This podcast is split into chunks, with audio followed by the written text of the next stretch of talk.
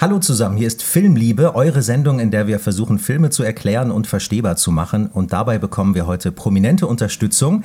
Ihr kennt sie von Kino Plus, Fred Carpet, den Filmgorillas im ZDF, dem YouTube-Format Was mit Film und dem Podcast Film gedacht und viele mehr.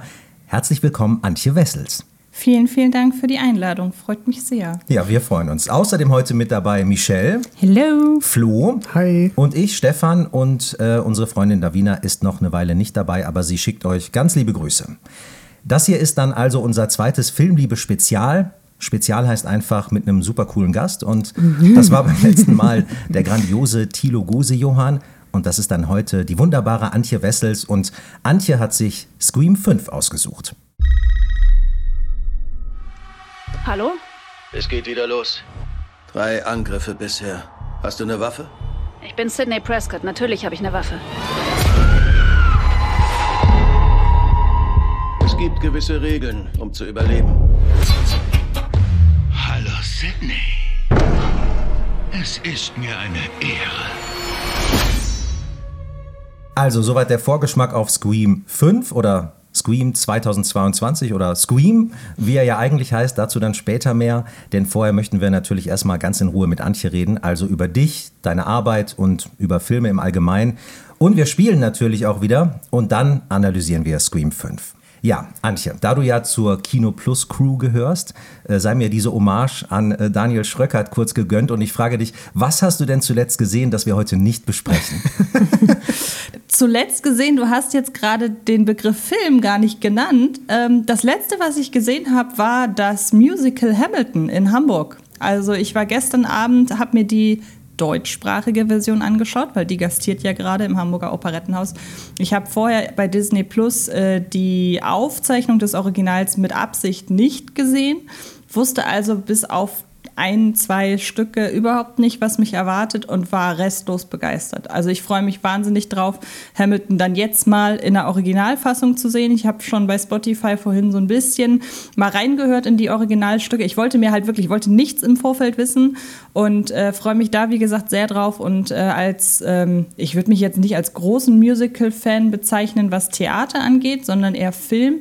Aber als jemand, der schon äh, dem Musical-Genre zugeneigt ist, war das für mich gestern Abend eine, eine Offenbarung wirklich. Und ich saß in der zweiten Reihe von vorne und konnte halt wirklich jede Regung sehen. Ich konnte jede, jeden Spuckefaden da im, im Mund konnte ich sehen. Ich weiß nicht, ob man das, ob das nicht auch ein bisschen was kaputt macht, aber es war wirklich so die ja, Anstrengung gleich, und doch. gleich.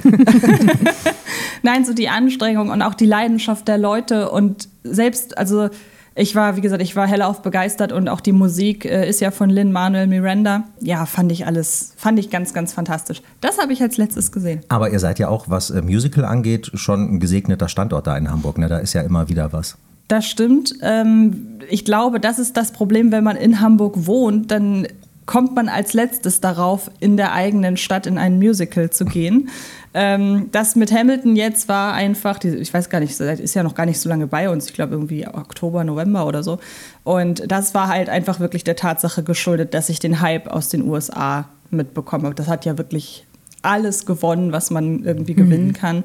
Und dann war auch für mich klar, ey, das kommt nach Deutschland. Ich wusste nicht, dass es eine deutsche Fassung ist. Ähm, und war da, ich glaube, bei Musicals kann man im Vorfeld schon mal ein bisschen skeptisch sein. Ich habe überhaupt im Gegenteil, ich, ich liebe die, die deutsche Synchronkultur, aber bei Musicals und auch bei so einem extrem amerikanischen Stück, ich war da nicht so sicher, wie sie es schaffen, aber sie haben es geschafft. Jetzt müssen wir ganz mal kurz einen Hinweis machen. Es hat gerade ein bisschen gerumst. Ähm, Flo, erzähl doch mal, was ist das? Was haben wir hier im Hintergrund für Geräusche? Also wir sind hier direkt neben dem äh, Palladium. Äh, die Leute aus Köln werden es wahrscheinlich kennen. Und hier ähm, ist heute ein Konzert. Hoffentlich äh, kriegen wir die Bandprobe nicht mit, aber genau, die räumen halt gerade noch ein bisschen Sonst gibt es kostenlose musikalische Untermalung in diesem Podcast. Und wir werden geclaimed von der GEMA. genau. Okay, also Antje, du bist ja eine etablierte Filmkritikerin und ähm, jetzt äh, muss ich sagen, du hast es mit einem Satz geschafft, zum Beispiel letztens, dass ich einen Film geguckt habe, den ich zuerst gar nicht gucken wollte, äh, indem oh. du einfach nur gesagt hast, das war über ähm, den äh, Whitney Houston-Film. Ähm, du hast gesagt, es ist das Gegenteil von Blond. Und ich fand ja. Blond total geil. Ich habe mir den wirklich sehr gerne angeguckt und ich mochte die Machart. Aber allein damit hast du beschrieben, was der Film wahrscheinlich an, an Atmosphäre und an äh, Stimmung mitbringt. Und genau deshalb wollte ich den dann gucken, obwohl ich vorher gesagt habe, nee, den gucke ich mir nicht an. Und dann war es genau das, was ich erwartet habe. Das freut mich sehr, weil ich finde, das Gegenteil von Blond, ich gehe mal stark davon aus, man kann da auch noch zwei, drei andere Filme als Beispiel setzen, aber da Blond jetzt so polarisiert hat, habe ich den gewählt und das war so naheliegend, weil in Blond ging es ja eben weniger um die Schauspielerin als mehr um die Person und ihre Funktion innerhalb Hollywoods, was sie da als absolutes Sexsymbol hatte. Ähm, das war ja kein Film über sie als Schauspielerin. Und ähm, Whitney Houston hat jetzt zwar nicht, also sagen wir so, sie hat ihre Skandale auf anderer Ebene gehabt, was so, äh, was so transportiert wurde nach außen. Und das hätte man ja auch ganz einfach zum Dreh- und Angelpunkt eines Films machen können, aber das hat man halt nicht, sondern man hat einfach gesagt, das war eine Sängerin, eine großartige. Und ähm, das rücken wir in den Fokus. Aus Maryland bin ich rausgegangen oder habe den Fernseher ausgemacht und habe gesagt, ja, das war offenbar, wie sie hier porträtiert ist, eine ganz schön arme Sau. Und aus äh, Whitney bin ich rausgekommen, habe gesagt, das war eine geile Sängerin. Und das ist ja wirklich das komplette äh, Gegenteil. Und ich finde aber beide Herangehensweisen an einen Film über eine Person völlig legitim. Und ich bin auch aus, aus dem Film raus und habe dann auch zu den Presseleuten, die natürlich dann immer die Meinung wissen wollen, gesagt, ey, und ganz ehrlich, der Regisseur von Marilyn äh, oder von, von Blond, der kann ja das Leben von Whitney Houston immer noch verfilmen. Dann äh, haben wir irgendwann nochmal ein Genau, das kann der ja immer noch machen. Das ist ja das Schöne an, an Biopics. Das war auch damals ein Argument, das habe ich auch bei Bohemian Rhapsody gesagt. Es kann immer noch mal irgendein anderer Regisseur kommen und der nimmt sich dann Freddie Mercurys äh, Leben aus einer ganz anderen Perspektive vor. Und ähm, ich kann halt völlig verstehen, wenn der eine das bevorzugt oder äh, die eine und oder das andere. Aber so finde ich, ist es ein, ein, absolut fairer Deal, auch, auch in beide Richtungen. Gerade wenn man bei Blonder nochmal guckt, was dem zugrunde liegt mit dem Roman, beziehungsweise so halb äh, fiktionalem, äh, halb fiktionaler Biografie. Also, wie gesagt, ich finde da, find da jede Herangehensweise völlig in Ordnung. Und das ist auch der Film, interessanterweise, den ich als nächstes im Kino gucken werde. Das kann ich. Du hast gefragt, was habe ich als letztes gesehen? Whitney wird der nächste Film sein, den ich mir im Kino angucken werde, nochmal.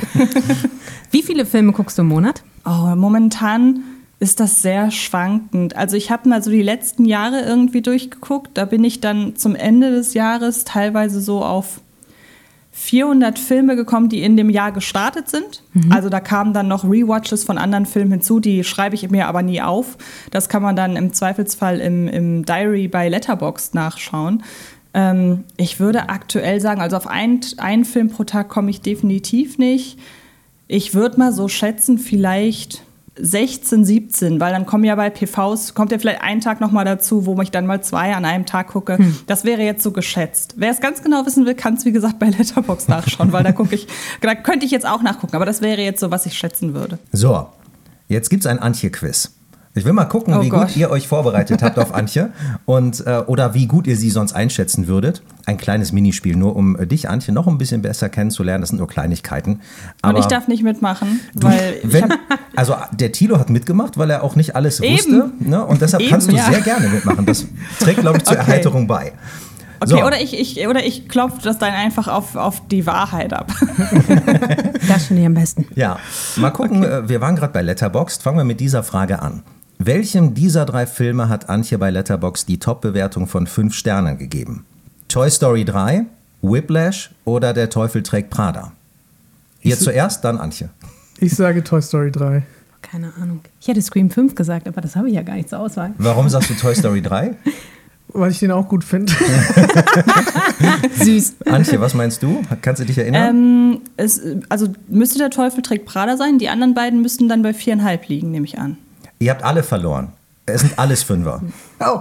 Ach so, okay, ja gut. Ich, ja, okay, gut. War fies, ne? Also bei Toy Story, ich muss auch gestehen, ich weiß ja, der Teufel trägt Prada steht oben bei den vier, bei meinen vier Lieblingsfilmen. Deshalb musste der das sein, aber ich konnte mir ehrlich gesagt nicht vorstellen, dass ich Toy Story 3 keine fünf Sterne gegeben habe. Aber gut, hätte ich dann im Nachgang geändert, muss ich direkt sagen. Wenn wir schon dabei sind, bevor wir zur nächsten Frage kommen, du hast auch mal gesagt, du findest, dass Toy Story 3 quasi der perfekte Film ist. Erklär das mhm. doch mal so aus deiner beruflichen oder auch privaten Sicht, warum? Ah, also, das, ich weiß nicht mehr, in welchem Zusammenhang ich das gesagt habe, aber Toy Story 3 ist ja der Abschluss einer Trilogie. Zumindest war das bis zu einem gewissen Zeitpunkt. Und ich sehe das auch weiterhin so, weil der vierte Toy Story-Teil für mich eher ein Spin-off ist, als dass er zur, zur äh, Toy Story-Reihe gehört in dem Sinne. Und Toy Story handelt ja vom Erwachsenwerden, sowohl auf der klassischen erzählerischen Ebene, weil wir halt eben mit, mit Andy, heißt er ja, glaube ich, ähm, halt einfach erwachsen und groß werden. Und deshalb endet ja Toy Story 3. Ich weiß durch den Podcast, ihr spoilert, ne? Ja. Ähm, Danke für die äh, Toy Spoilerwarnung, schon hier. äh, Toy Story 3 endet ja damit, dass Andy seine Spielzeuge, weil er aufs College geht, an das Nachbarsmädchen ähm, verschenkt, mit der dann auch oder die dann auch ab Teil 4 im Mittelpunkt steht. Und ähm, das ist halt die Handlungsebene des Erwachsenwerdens, aber die Konsumenten, also die Zuschauerinnen und Zuschauer, sind ja über die Jahre mit der Reihe zusammen erwachsen geworden. Und ähm, das sieht man zum einen natürlich an den technischen Aspekten. Also wenn man sich Toy Story 3 mal anguckt, das ist einfach vom animationstechnischen Standpunkt her herausragend. Ja, ich weiß, mittlerweile gibt es vier und noch ganz viele andere, die das alles noch einen Tick besser machen, aber trotzdem selbst, wann war der 2000? Müsste 2010 gewesen sein. Ähm, das war zum damaligen Zeitpunkt halt wirklich, äh, wie gesagt, herausragend. Ist es auch immer noch jetzt, selbst 13 Jahre später. Ähm, und so hat man quasi über die Toy Story-Reihe auch das Animationskino wiederum erwachsen werden sehen. Also auf so vielen Ebenen handelt eben dieser Film vom Erwachsenwerden. Und ich mag das total, dass am Ende, wenn du dich verabschiedest von Andy und wenn Andy sich von dem Mädel verabschiedet, dass du dich so gefühlt auch gerade so ein bisschen von deiner Kindheit verabschiedest. Also das passte bei mir tatsächlich vom Alter ganz gut. Ich muss so ungefähr 19 gewesen sein, hatte gerade das, das Abi in der Tasche. Bei mir passte das natürlich perfekt, dann diesen Film zu diesem Zeitpunkt zu sehen. Ähm, aber jetzt mal davon auch abgesehen, es ist eine Geschichte, die, wie ich finde, gerade für einen Animationsfilm aus dem Hause Pixar sehr unberechenbar ist. Ich mag das immer, wenn Filme unberechenbar sind und sich nicht so von Anfang an auszählen lassen. Ich glaube, da bin ich wahrscheinlich nicht alleine, dass es die spannenderen Filme sind, als die, von denen man weiß, okay, nach zehn Minuten, ich weiß, äh, wohin es geht. Ähm, und er hat, er holt dir halt einfach mal so die ganze emotionale Bandbreite nochmal hervor. Also zum einen durch die Geschichte, was in der Geschichte passiert, aber auch wenn du dann immer wieder rückwirkend denkst an das, was in Teil 1 und 2 ist, oder passiert ist, was du da mit den Figuren erlebt hast und so weiter, das, das holt dich einfach wirklich auf jeder Ebene ab, emotional, dann nochmal vom erzähltechnischen Standpunkt und dann in der Verknüpfung Film und du selber. Und das ist für mich wirklich so der Inbegriff eines perfekten Films, dass du keine Ebene hast, egal ob, äh, egal ob Film oder Metaebene, die unberührt bleibt. Das ist eine sehr ist schöne Erklärung. Ja, der und Flo hat die ganze Zeit genickt. Voll angerührt. Du bist dabei. ja, ich bin dabei. Also bei mir passt das auch perfekt mit dem Erwachsenwerden. Also ich bin 93 geboren, deswegen mit Andy bin ich perfekt auch äh, quasi gewachsen. Und äh, beim ersten Teil war es dann so noch, dass ich dann auch noch mal ins Kinderzimmer gespinkst habe und geguckt habe, ah, vielleicht bewegen die sich ja gerade wirklich. Und äh, beim dritten war es dann auch dieses Abschied nehmen und da habe ich auch wirklich sehr viel geweint am Ende von Toy Story oh. 3.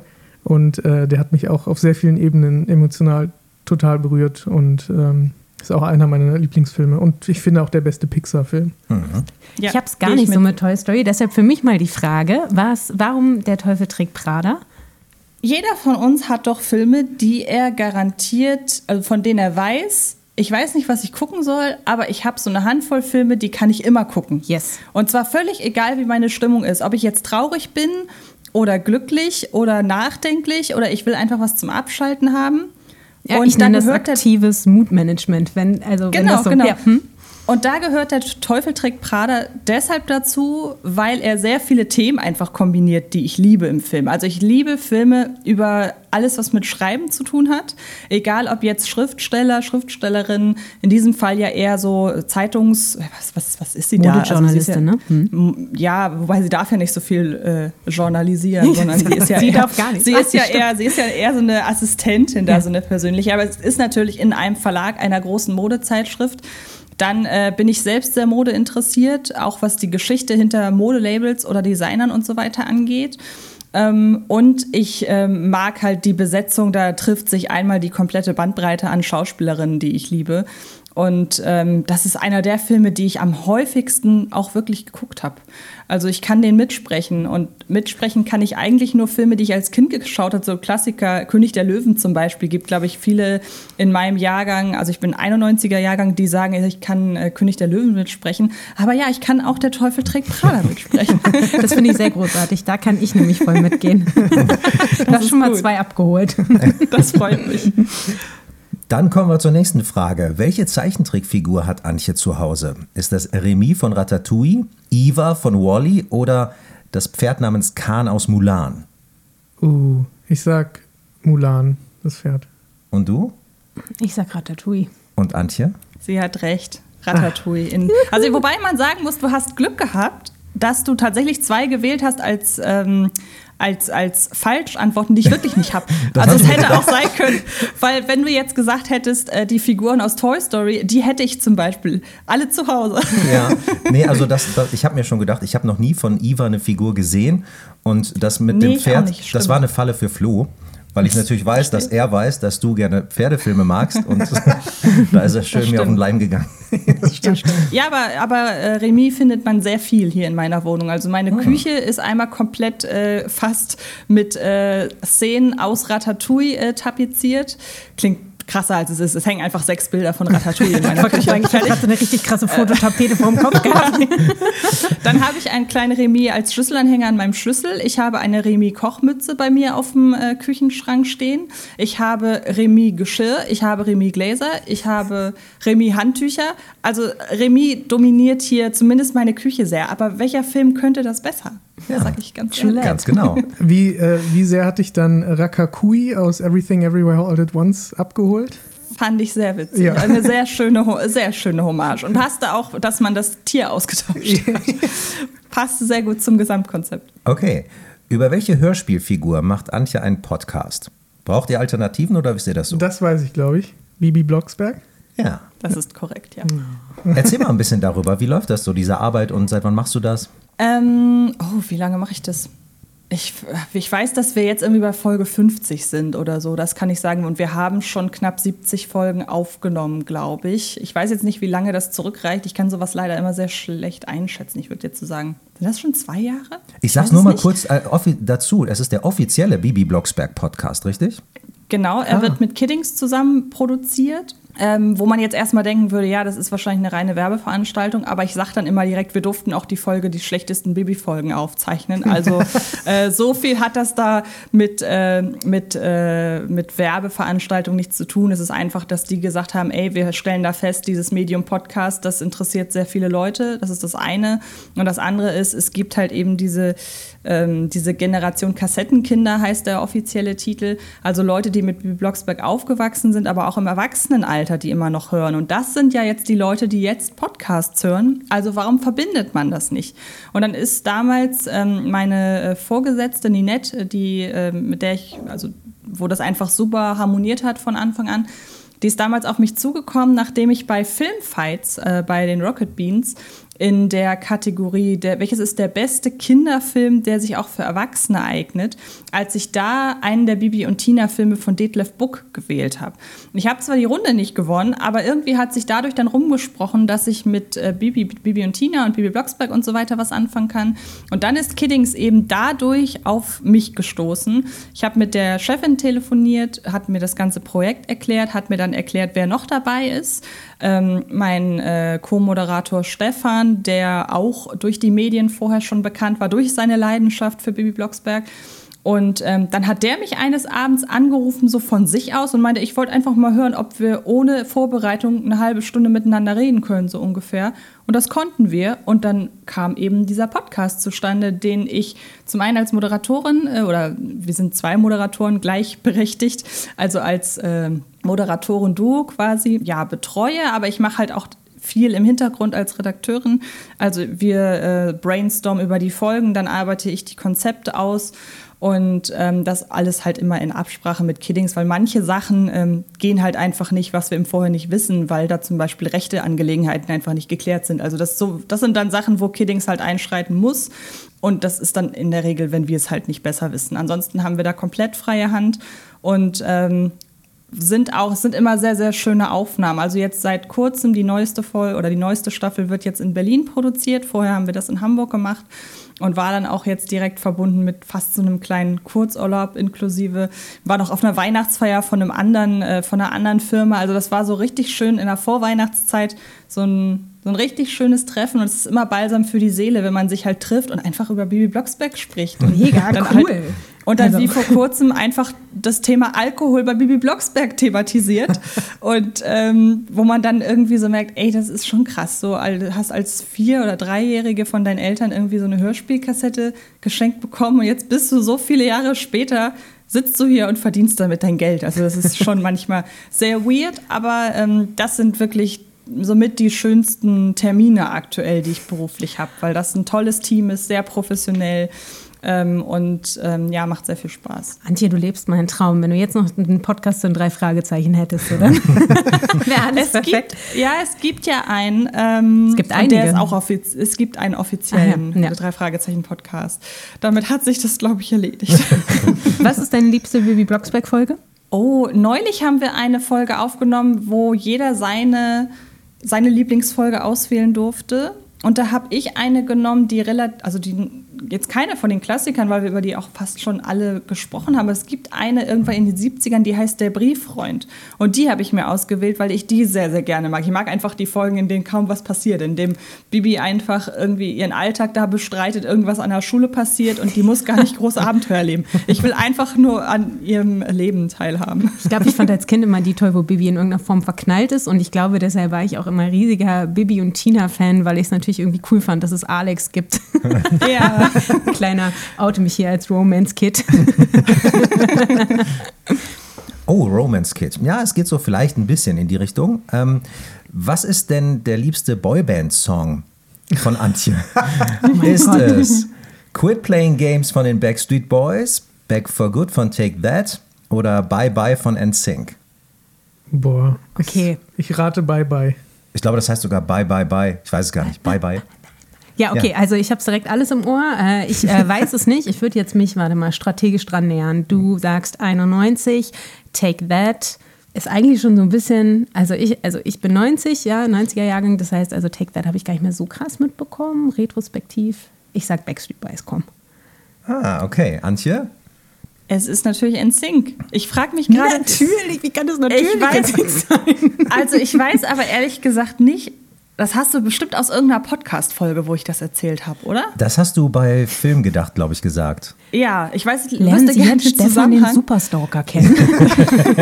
Ich wüsste gerne den Zusammenhang, aber ja, das ist wirklich der beste Boyband-Song, den es überhaupt gibt. Wobei ich sagen muss, äh, Take That habe ich dann, als die plötzlich wieder da waren, nach, mit diesem Comeback ohne Robbie Williams, da habe ich dann auch im älteren Alter plötzlich angefangen, äh, bin ich plötzlich Take That-Fan. Aber die geworden. sind davor an einem vorbeigegangen, fand ich, ne? Also Ja, zumindest. genau. Hm. Ist bei mir auch so. Und wie gesagt, dann, ich glaube, 2005 kamen die dann. Dann dachte ich, boah, geil, eine neue Band. Nein, Take That gab es schon. Alles Gute kommt zurück. genau. So, die letzte Frage zum Antje-Quiz. Bei Tele5 lief kürzlich die erste Staffel von der großartigen Sendung Lutz van der Horst, der Filmtalker. Und da gab es ein Spiel, bei dem Poster erraten werden sollten, durch das Freilegen von einzelnen Puzzleteilen. Welches Plakat hat Antje nach dem ersten Puzzleteil erkannt und damit für großes Staunen in der Sendung gesorgt? Jumanji, American Beauty oder Secretariat? Ich hätte American Beauty gesagt, Hätte ich jetzt auch gesagt, weil man da bestimmt die, Ros die Rosen sieht. weil es so eindeutig ist. Erinnerst du dich? Ja, mit Sicherheit. Ja, es, natürlich. es ist richtig, aber lustigerweise wurde halt einfach ein Bild von der Haut Genau. einfach nur offengelegt. So, es, war okay. einfach ein, es war ein postkartengroßes Stück hautfarbiges. Es hätte auch etwas. Wüste sein können oder so. Es hätte eigentlich alles sein können. Aber ähm, Ich äh, weiß nicht, manchmal hat man ja so Geistesblitze. Hat man ja auch manchmal, wenn man irgendwelche Filme mit Twists guckt und wenn du manchmal irgendwie Glück hast, dann errätst du das im Vorfeld. Wäre vielleicht einen Tag später nicht so gewesen. Ich habe damals den Twist von The Others sofort erraten und denke auch im Nachhinein, wie habe ich das gemacht? Also das, das war wirklich einfach Zufall. Nein, können. Hallo? Ja, wenn, wenn ihr mal größer, große Augen sehen wollt, dann guckt euch die Folge an und guckt, wie die, wie die Jungs da reagieren. War sehr schön. Okay, also, jetzt haben wir dich etwas besser kennengelernt und äh, einige schöne Anekdoten auch schon erfahren. Kannst du ein paar raushauen vielleicht oder die ein oder andere, die dir einfällt zu den vielen Interviews, die du gemacht hast? Du hast ja wirklich Hinz und Kunz und wen und noch und alle hast du irgendwie gehabt. Ja, die schönste Anekdote ist eigentlich auch wieder, die geht so ein bisschen zurück dann in meine Schulzeit, weil ich als Schülerin, weiß ich nicht, siebte, achte, neunte Klasse, mit meiner besten Freundin zusammen, die auch immer noch meine beste Freundin ist bis heute, obwohl die von einem Land ins nächste umzieht und wir uns nur einmal im Jahr sehen, aber ist wirklich so meine absolut beste Freundin. Wir waren von Anfang an halt Bully-Fans. Vor allen Dingen halt Traumschiff Surprise. Also es war kurz nach, also Bully war schon mit ähm, Schuh des Manitou super erfolgreich, aber wir haben ihn halt erst so richtig äh, mit Traumschiff Surprise äh, wahrgenommen und haben halt wirklich, haben uns mehrmals in der Woche getroffen, den Film geguckt, das Bonusmaterial geguckt, ist auch wieder sowas, ich kann das Bonusmaterial von, von, von der Bully-Parade äh, beziehungsweise von Traumschiff Surprise mitsprechen, wo ich mich auch frage, wann ich das wohl nochmal gebrauchen könnte. Ähm, und wir waren, wie gesagt, waren, war halt unsere Jugend in dem Moment und dann habe ich irgendwann das Angebot bekommen zum Bully-Parade-Film. Nee, das Angebot bekommen nicht genau, es gab irgendwie die Drehmeldung oder dass, die, dass der Dreh abgeschlossen war oder so. Und dann habe ich direkt gefragt, ey, ich weiß noch nicht, ob ihr das überhaupt macht, aber wenn ihr Interviews macht, ich möchte unbedingt diese drei äh, von der Bulli-Parade interviewen. Also ich hatte Christian, ich hatte alle einzeln schon vorher, aber die drei zusammen war halt wirklich so, ey, da würde mein Kindheitstraum in Erfüllung gehen das hat man auch gemerkt, weil am Anfang hast du ja so ausgeholt, dass du dann selber erstmal eine Einblendung gemacht hast. Ne? so, ja, tut mir weiß. leid, dass es so lange dauert, aber das müsst ihr mir jetzt nachsehen in dem ja, Sinne. ich weiß, genau. Vor allen Dingen ist das eigentlich noch viel länger. Also ich habe fast 40 Minuten mit denen in einem Raum gesessen. Ich musste es halt nur entsprechend zurechtschneiden dann am Ende. ähm, aber dann habe ich da wirklich einen Interviewslot bekommen, war völlig hin und weg. Und dann war das aber an einem äh, Tag, da war in Hamburg damals der G20-Gipfel. Und dann wusste ich, okay, ich muss irgendwie mit dem Zug von Hamburg nach Berlin, habe auch so einen Zug gebucht, dass ich zwei Stunden Puffer hatte und trotzdem kam und kam der nicht. Also es war absolutes Chaos bei uns am Hauptbahnhof. Und dann habe ich da irgendwann angerufen, irgendwann hatte ich dann einen Zug, bin auch von Hamburg bis Berlin äh, im Stehen halt dann gefahren und wirklich so eng an eng, wie man es normalerweise aus äh, asiatischen U-Bahnen irgendwie kennt. Und dann habe ich da irgendwann angerufen und meinte, ey, ich komme vielleicht gerade noch pünktlich, aber es wird super eng und es wurde auch immer enger, Zug immer wieder stehen geblieben. Und war ich, glaube ich, schon mit einer halben Stunde Verspätung, trotz zwei Stunden Puffer in Berlin, ruft dann da an, meint, ey, ich schaffe das leider nicht, ich muss ja auch noch zum Hotel und alles. Und ja, ja, wir warten. Und ich hatte so ein unfassbar schlechtes Gewissen. Und dann bin ich endlich im Hotel mit, ja, wie gesagt, dreiviertel Stunde Verspätung ungefähr. Und dann sitzen die da alle in der Lobby, warten nur auf mich, weil was ich nicht wusste war, es gab exakt zwei Leute an dem Tag die mit der Bulli-Parade gesprochen haben meine Wenigkeit und noch irgendein anderer Kollege, der natürlich auch schon längst weg war. Also die saßen da zu dritt in der Lobby und haben nur darauf gewartet, dass ich aus Hamburg dahin komme. Umso beeindruckender, dass Bulli dann immer wieder, nachdem du gesagt hast, ah, ich habe ja nur noch fünf Minuten, er dann immer wieder gesagt hat, nee, nee, mach mal weiter, mach mal weiter. Ja, ja, ich weiß. Und das war dann auch, ich dachte ja, das geht bestimmt von meiner Redezeit ab, weil wer einmal so ein Interview-Junket miterlebt hat, der hat, der weiß ja, wie krass das durchgetaktet ist, dass du teilweise vier Minuten pro Talent hast und hast du Glück, wenn du zwei Fragen stellen kannst. So. Und dann kam ich da an und die haben sich, also die haben sich gefreut, dass ich endlich da war. Wahrscheinlich haben, hätten die sich über alles gefreut, was andeutet, dass ihre Wartezeit endlich vorbei ist. ähm, aber dann kam ich da, wie gesagt, an und die haben mich total nett in Empfang genommen. Dann war aber auch überhaupt keine Hektik drin. Also ich dachte ja, okay, jetzt müssen wir flott machen, weil ich bin ja eh schon in Verzug. Und das war alles super easy. Die meinten, ey, ja, unser nächster Termin ist irgendwie in so und so vielen Stunden. Wir haben super viel Zeit. Und das ist halt, das kam dann erst so, als ich nach Hause gefahren hat das so langsam gesagt. Und ich dachte so, ey, ernsthaft, ich habe gerade eine Stunde lang in einem Hotel gesessen mit der Bulli-Parade und habe mich mit denen über deren Film unterhalten und halt eben auch noch über andere Dinge, die aber nicht im Interview gelandet sind, weil das dann halt wirklich nur Lobhudelei von mir war und die halt auch wissen wollte, wie denn so, wie, wie das denn so war früher, wie ich zu denen gekommen bin und so weiter. Mhm. Und das ist so wirklich, also wenn, ich kann völlig verstehen, wenn Kollegen irgendwie sagen, ey, einmal Steven Spielberg treffen, das wäre mein großer Traum.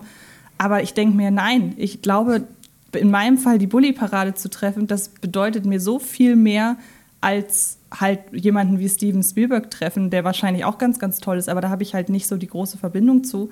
Und dann kam irgendwann, glaube ich, zwei Jahre später, habe ich noch mal Rick Cavanian zu einem Einzelinterview getroffen und als der mich dann wiedererkannt hat, das war dann so, das war dann so der finale Ritterschlag, Wow, weil der schön. hey, wir kennen uns doch auch und so und so und das ist so eine schöne Anekdote und eine andere, da erinnere ich mich an ein Telefon, ah, wobei es gibt zwei. Die eine war, da hatte man mir eine falsche Uhrzeit gesagt vom Slot her, ging da irgendwie um, die hatten die Zeitumstellung in Deutschland in den USA nicht berücksichtigt und dann hat mich Charlie Hannem eine Stunde zu früh angerufen. Was man wissen muss ist, dass ich vor Interview, vor Telefoninterviews kommt es vor, dass ich teilweise eine halbe Stunde vorher erst die Fragen so langsam zusammensammle und beziehungsweise so in normale Sätze bringe. Und dann hat er mich angerufen. Ich war halt wirklich total ehrlich und meinte, ey, ich habe erst in einer Stunde mit dir gerechnet. Und dann hat parallel mein äh, Podcast-Kollege Sydney hat parallel meine Fragen übersetzt, während ich mit dem aber schon im Gespräch war. Das heißt, ich habe das Interview schon geführt und habe äh, Sydney meine deutschen Fragen geschickt und während, während er geantwortet hat, musste ich warten, bis die Übersetzung zurückkam. Und ich habe dann immer gehofft, dass er noch mehr ausholt und noch mehr ausholt. Also das war sehr, das äh, hat den Puls ordentlich hochgetrieben.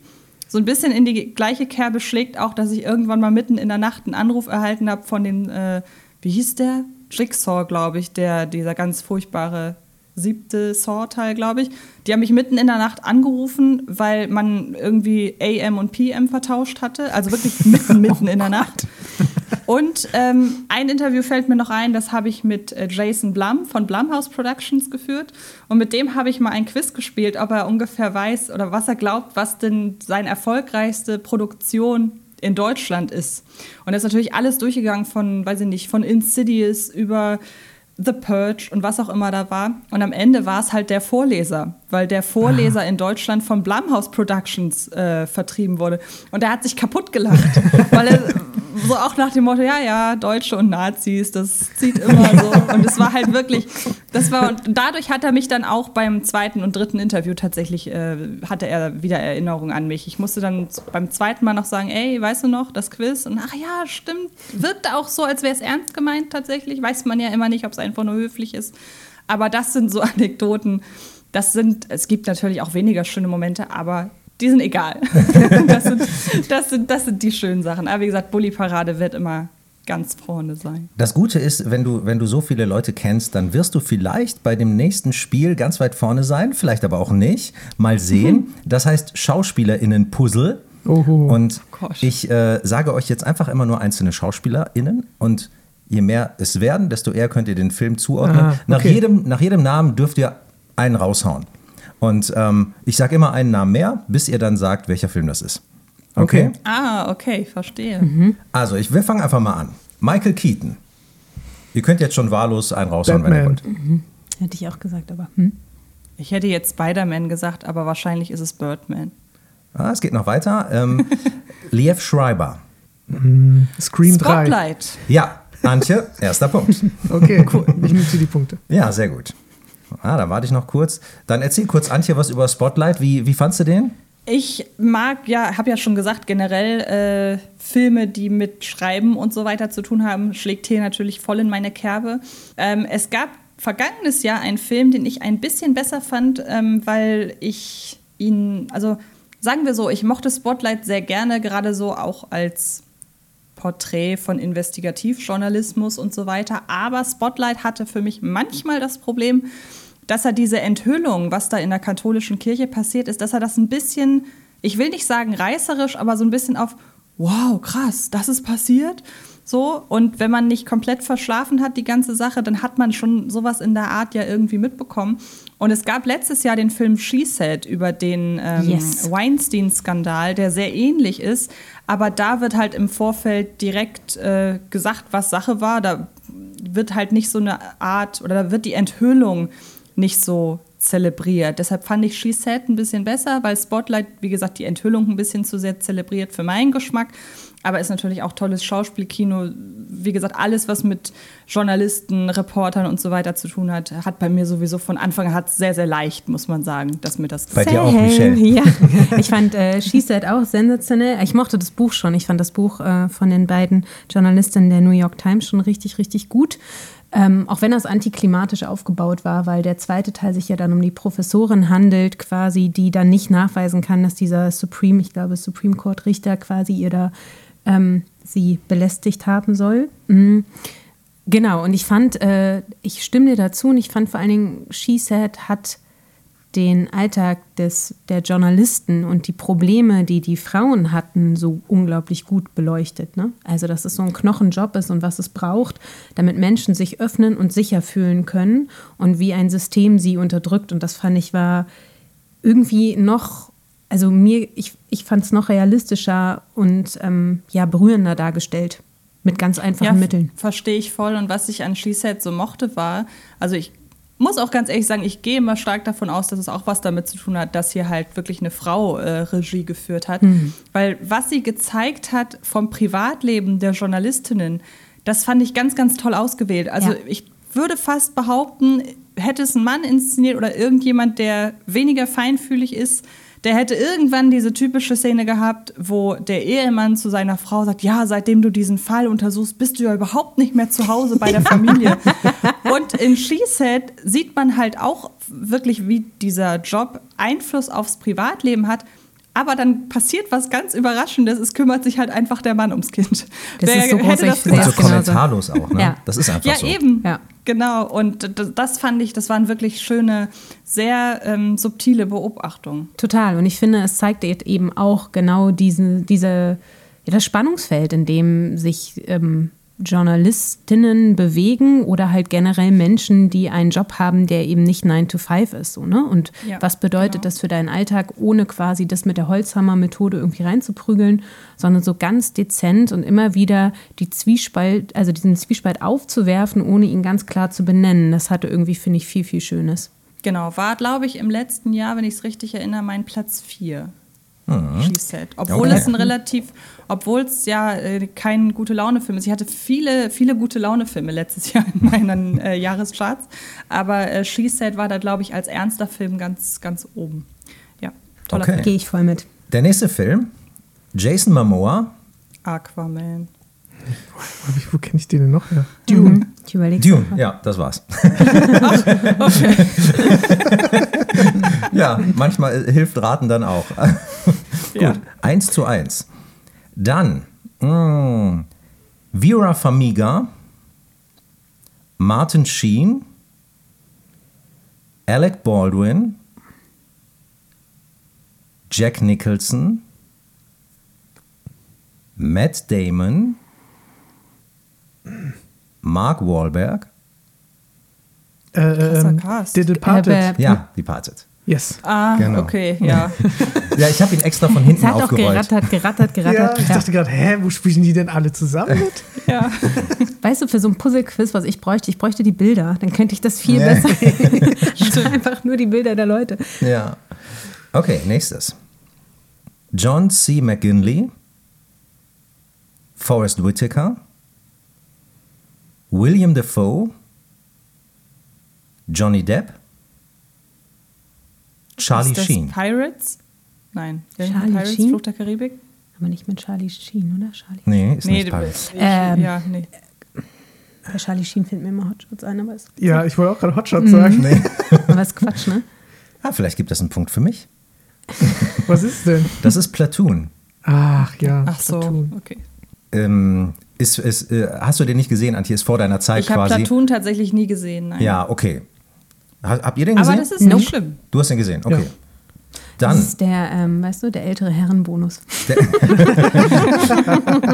Ob das Ja. Mobbing am Arbeitsplatz schon ist? Nein. okay, werden wir wieder etwas jünger. Casey Affleck, Timothy Chalamet, Tim, äh, Manchester by the Sea. Ah, ja. Nein. Nein? Es geht Nein. weiter. Da ist nämlich Timothy nicht dabei. Ach ja, stimmt, natürlich. Anne Stimmt, das ist der andere. Ja, ich weiß. Der Anne andere Hathaway, von? Ben is Back. Die sind ja zwei junge, junge Schauspieler. Ich weiß leider gerade nicht, wie der andere heißt. Genau aus dem Grund wahrscheinlich. Aber zeitgleich zu Timothy Chalamet ist ja in Filmen wie Ben is Back oder Der verlorene Sohn noch ein anderer Schauspieler seines äh, Jahrgangs auch irgendwie fast berühmt geworden. Und dann hat aber Timothy Chalamet sich gefühlt alle anderen Rollen geschnappt. weshalb der leider nicht mehr. Oh, mir Ja. liegt's auf der Zunge. Es liegt auf der Zunge. Soll ich trotzdem noch einen sagen? Ja, sag bitte. Anne Hathaway. Und wir haben wieder Matt Damon, Michael Caine, Jessica Chastain und jetzt werdet ihr es wahrscheinlich wissen, Matthew McConaughey. Der das Bias Club? Nee. Nee. Ah, äh, ja, stimmt, das ist, das ist Interstellar. Ja, da hat richtig. Chalamet Ja, den klar. jungen, den jungen Sohn Der hatte ich gar nicht auf dem, Sehr auf dem gut. Zettel. Lustig. Hm? Stimmt. Wie viel steht's, Flo? Es steht, äh, Antje hat zwei Punkte, ich habe zwei Punkte, Stefan hat einen Punkt und Michelle noch null. Ich teile meinen Punkt mit dir, Michelle. Oh, vielen Dank. Okay, weiter geht's. Christopher Walken, Harvey Keitel, Wing Rames, Äh, Reservoir Dogs, nein. Bruce Willis, Pulp Fiction. ja. Pulp Fi- Pulp Fiction, ja. Ähm, so, das bin ich mir nicht ganz so sicher. Hm. Kim Dickens, Neil Patrick, Rosamund Pike, Ben Affleck. Gone Girl. Jawohl, Ja. sehr gut. Und der letzte, Gwyneth Paltrow, Morgan Freeman. Sieben. Sieben. Ja, Ja. Ja. sehr gut. Das freut mich besonders, weil das einer von Flo's Lieblingsfilmen Das stimmt, ja. Ja, sehr gute Wahl. Wäre auch, auch in meinen. All-Time-Charts drin. Sieben ist großartig. So, jetzt drehen wir das Ganze mal um. Jetzt gibt es nämlich das Rollenpuzzle. Okay, das ist jetzt. Gott, oh Gott. Okay, okay. Können wir, wann können wir anfangen, Quizzes mit Bildern zu spielen? Bitte. Okay, ähm, er ist braunhaarig. Kommt aus Peru. Moment, was müssen wir erraten? Die Achso, Person? den, Filmrolle? den Film, Entschuldigung. Den, Den Film. Film. Den ja, Film. den Film. Achso, ich dachte den Schauspieler. Okay. Mhm. Er ist Genau. braunhaarig aus- kommt aus Peru. Er sucht Montgomery Clyde. Er Ah. zieht nach London. Ähm, Paddington. Jawohl. Ah. Sehr gut. Die hast du vor kurzem noch geguckt, Stefan. Ich gucke den immer wieder. er hat die Stadt Hope besucht. Er kam über eine Brücke. Er hat einen Stein auf einen Hubschrauber geworfen und dabei starb der Hilfs-Sheriff. Er ist Vietnamkriegsveteran. Sein- Rambo. Ja, richtig. Mm, Sie wurde zur Erde gesandt, hat eine menschliche Form bekommen, ist in ein Taxi geplumpst, Under the Under Skin. the Skin. nein, hat orangefarbenes Haar. Ach, das fünfte Element. Ja, wie heißt sie? Äh, weiß ich nicht mehr. Lilu. Ach so, dann hatte ich ja gerade Glück, dass die Filmnamen auch gleichzeitig Ja, die. Figurentitel waren. Ach, weil ich dachte, ich muss wieder die. Filme Ihr erraten. habt völlig recht, ich habe es total falsch erklärt. Aber er heißt ja, Paddington. Ja, er hieß Und ja das klar, davor Rambo. passte ja auch. Das passte alles. Rambo. Gut, Ach so. dann hast du recht. Dann, dann kriegst du jetzt den Punkt und ab jetzt äh, nennt ihr die Rolle bitte. Ah, die Rolle. Okay. alles klar. dann zählt das fünfte Element natürlich. Mann, ist das verwirrend hier. Oh, wobei bei dem nächsten könnte es wieder beides sein. Äh, er hat zottelige dunkle Haare, hat auf einem Schloss gelebt, wurde künstlich erschaffen, hat sich in Kim verliebt, hat Hunde frisiert, Büsche geschnitten. Edward Mit, den Scherenhänden. Oh, beide Ja, gleichzeitig. das Schön. gibt für beide. Sehr gut. Sie ist alleinerziehend, aufbrausend, hat ein Geschenk von Aaron ihrem... Brockovich. Ja. Wow. Way. Julia Roberts Fan bis zur, bis zur Oh, sehr Unendlichkeit. gut. Ich wollte gerade sagen, hat ein Geschenk von ihrem Freund bekommen, äh, nicht bekommen, weil sie lange nichts Nettes gesagt hat. Das hätte dir dann wahrscheinlich auch geholfen, oder? Okay. Er trägt gerne eine Sonnenbrille, hat schon mal einem Agenten einen Mittelfinger gezeigt, ist von einem Hochhaus gesprungen, er kennt einen, der kann Löffel biegen. Uri Geller. Ist das Neo aus Matrix? richtig. Sehr gut. Cool, cool. Und äh, vorletzte. Äh, in ihrem Dorf gibt es einen lustigen Vogel. Der Papa ist der Häuptling, also nicht von dem Vogel, Vajana? sondern von, jawohl. Jesus hier. Ja, das geht echt schnell bei Antje. Kleine Anekdote. Pur aus dem aus Vajana steht in sehr großer, äh, also eine sehr große Pur steht seit jeher auf meinem Nachttisch, weil das mit mein liebster Disney Sidekick ist. Ja, schön. Ich finde den, ich find den Vogel mega. Also die, Ja, die, der ist auch super. Wie heißt auf der jeden TikTok? Fall. Nee, Tok, äh, ich weiß nicht mehr. Aber so Gut, dass du nicht nach lustig. dem gefragt hast. Genau. Warte, das muss ich nochmal googeln. Ja, mach mal. Was, was suchst du jetzt von Den, beiden? Ich suche den Vogel. Den Vo- Hey, hey, glaube Ah, hey, ich, oder? hey, ja, genau. Hey, hey. hey, hey. So, der Ach. läuft immer einfach in eine Richtung. Das ist doch, das ist doch ein Oder- Hahn. Ja, es ist ja, ein Hahn. Ja, genau, stimmt. Gerupfter Hahn. Ich habe die ganze Zeit überlegt, so Vogel, Vogel, Moment, Vogel, Vogel. ich werde zum Papageien gedacht. Okay. hm. Okay, die letzte Frage zum ähm, Rollenpuzzle. Sein Chef sagt, er findet seine Bilder kacke. Er ist eigentlich Student, ziemlich oft müde. Er war auch Pizzabote. Ich hätte. Nee, Rate. Ihr nee, dürft ja nee komm, mach, jederzeit. mach mal weiter. Die Frau, die er liebt, sagte ihm mal, hol sie der Tiger. Manchmal liegt seine, Eidung, äh, seine Kleidung sehr eng an. Gerade war ich bei Superman, jetzt bin ich bei Deadpool. Sein Chef, sein Chef bei der Zeitung ist äh, J. Jonah Jameson. Ach, Spider-Man. Ja, Ach shit, siehst du. also in dem Fall der Tobey Maguire Spider-Man. Fotografie. Ich habe die ganze Zeit an Gemälde gedacht. Ich auch. Ja, ich Chaka, auch. Der Ja. malt denn? Das, Lustig. dann hat es ja geklappt. Ja, jetzt kommt das letzte Spiel. Danach würde ich sagen, kommen wir zu Scream, aber das machen wir noch. Okay. Mal gucken, wer diese äh, Film-Olympiade dann am Ende von euch gewinnt. Und das Spiel heißt jetzt, wer ist die Zitate-Granate? Also wow. aktuell zieht uns Anti auf jeden Fall ab. Freuen sich. Aber Zitate kann ich überhaupt nicht. Ja, Auf mal sehen, Deutsch? mal sehen. Ja, das, das tut mir leid, die sind alle auf Deutsch, Okay, weil ich okay. wollte jetzt nicht nochmal nachgucken. Ja, gut. Ähm, kannst du ein Geheimnis bewahren, mein monochromer Freund? Äh, Star Wars. Nee. Nein? Hast du in New York schon mal Pinguine in freier Wildbahn gesehen? Ich gebe mal einen Tipp. Mm, Die, ähm, ne, nicht alle, aber Teile von Fanta 4 haben da synchronisiert. Das sind die Pinguine ja von die- Madagaskar. Ja. Ja, achso, ich habe nicht dazu gesagt, was jetzt, äh, es muss der Film genannt werden. Das ist die Weihnachtsgeschichte von den Pinguinen? Nein, oder ist es Madagaskar? Ja, es ist Madagaskar. Okay, gut. Die Weihnachtsgeschichte. Die sind so süß. Die Weihnachtsgeschichte ist der Knaller. Ich liebe auch die Stimmen von den Fanta 4. Da ist es. Also, Ja. ja. So, das ist jetzt ziemlich schwierig. Es ist ein sehr alter Film, aber ich finde dieses Zitat einfach irgendwie ulkig und es passt gar nicht so in die Zeit heute, aber ich sage es mal. Der Verstand einer verliebten Frau arbeitet auf der niedrigsten Stufe des Intellekts. Sagt keinem was. Ist von Hitchcock. Macht Sinn. Spellbound. Ich kämpfe um dich. Gut, vielleicht das hier. Es ist eigentlich kein richtiger Satz, so syntaktisch gesehen, aber das ganze Gehirn weggelutscht. Das. Das Stirb Alien langsam. vielleicht? Bitte? Alien? Nee. Es geht eher so Richtung Satire. Spaceballs. Nee. Starship Anchorman? Troopers. Ach, Starship Troopers. Ja. Ich bin doch nur ein Mädchen. Oh, das ist Julia Roberts in wusste Nothing. Hill. Deshalb habe ich nicht weitergemacht. das war mir vorher nicht klar, dass du da so ein Fan bist, aber gut. Yes. Julia und ich, die Punktegranate. Ähm, das ist auch ein sehr kurzes. Warum denn so ernst?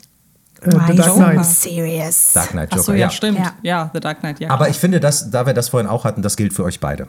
Okay. Antje und Flo. So, Junge, wir leben in einer Welt voller Mauern und diese Mauern müssen von Männern mit Gewehren beschützt werden. Ach, ja. Full Metal Jacket. Nee. Aber auch durchaus militärisch. Ähm, Apocalypse Now. Nein.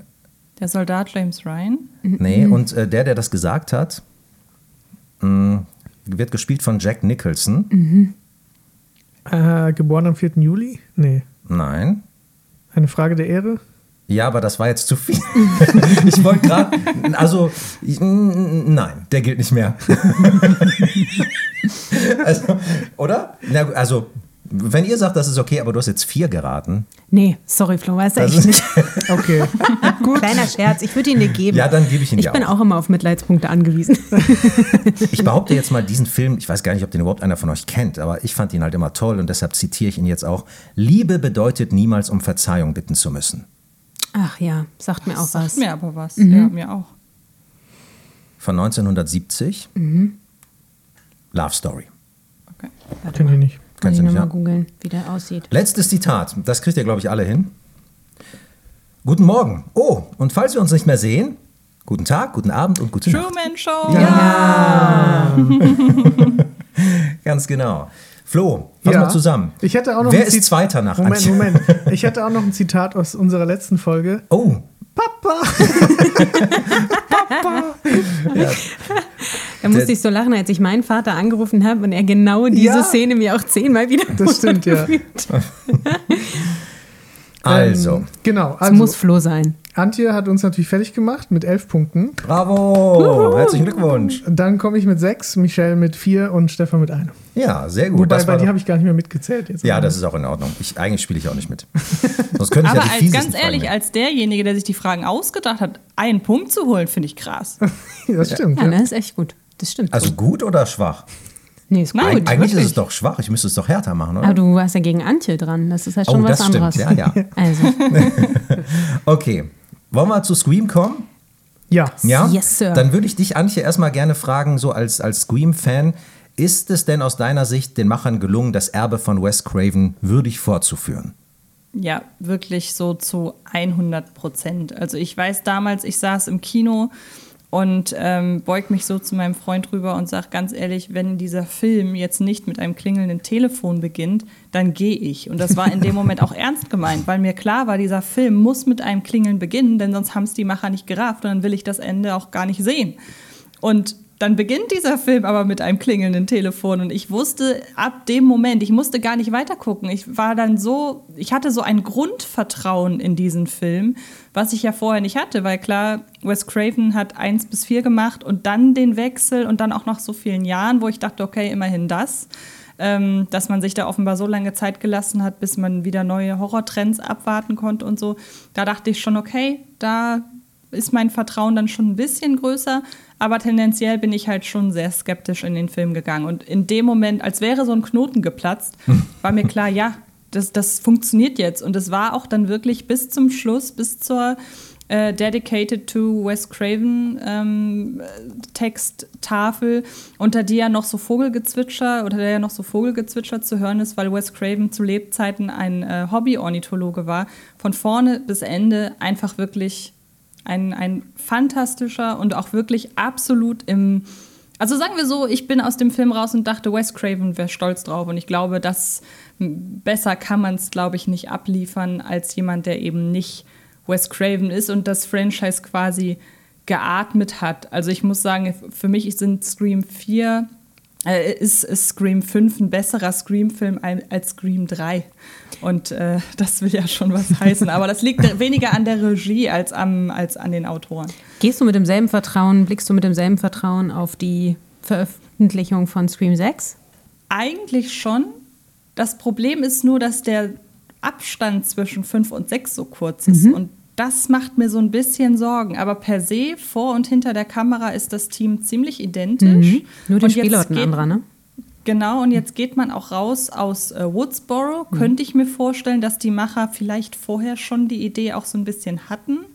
Ähm, und ich hoffe sehr, dass sie jetzt einfach Glück hatten, dass man, dass sie jetzt so schnell zügig hintereinander mehrere Ideen einfach verfilmen konnten. Ähm, aber trotzdem, ich hätte ein etwas besseres Gewissen oder äh, nee, nicht Gewissen, ein etwas besseres Gefühl, wenn vielleicht noch zwei, drei Jahre vergangen wären, weil ich mich jetzt auch so ein bisschen frage, wo wollen sie denn jetzt drauf eingehen äh, auf der Metaebene?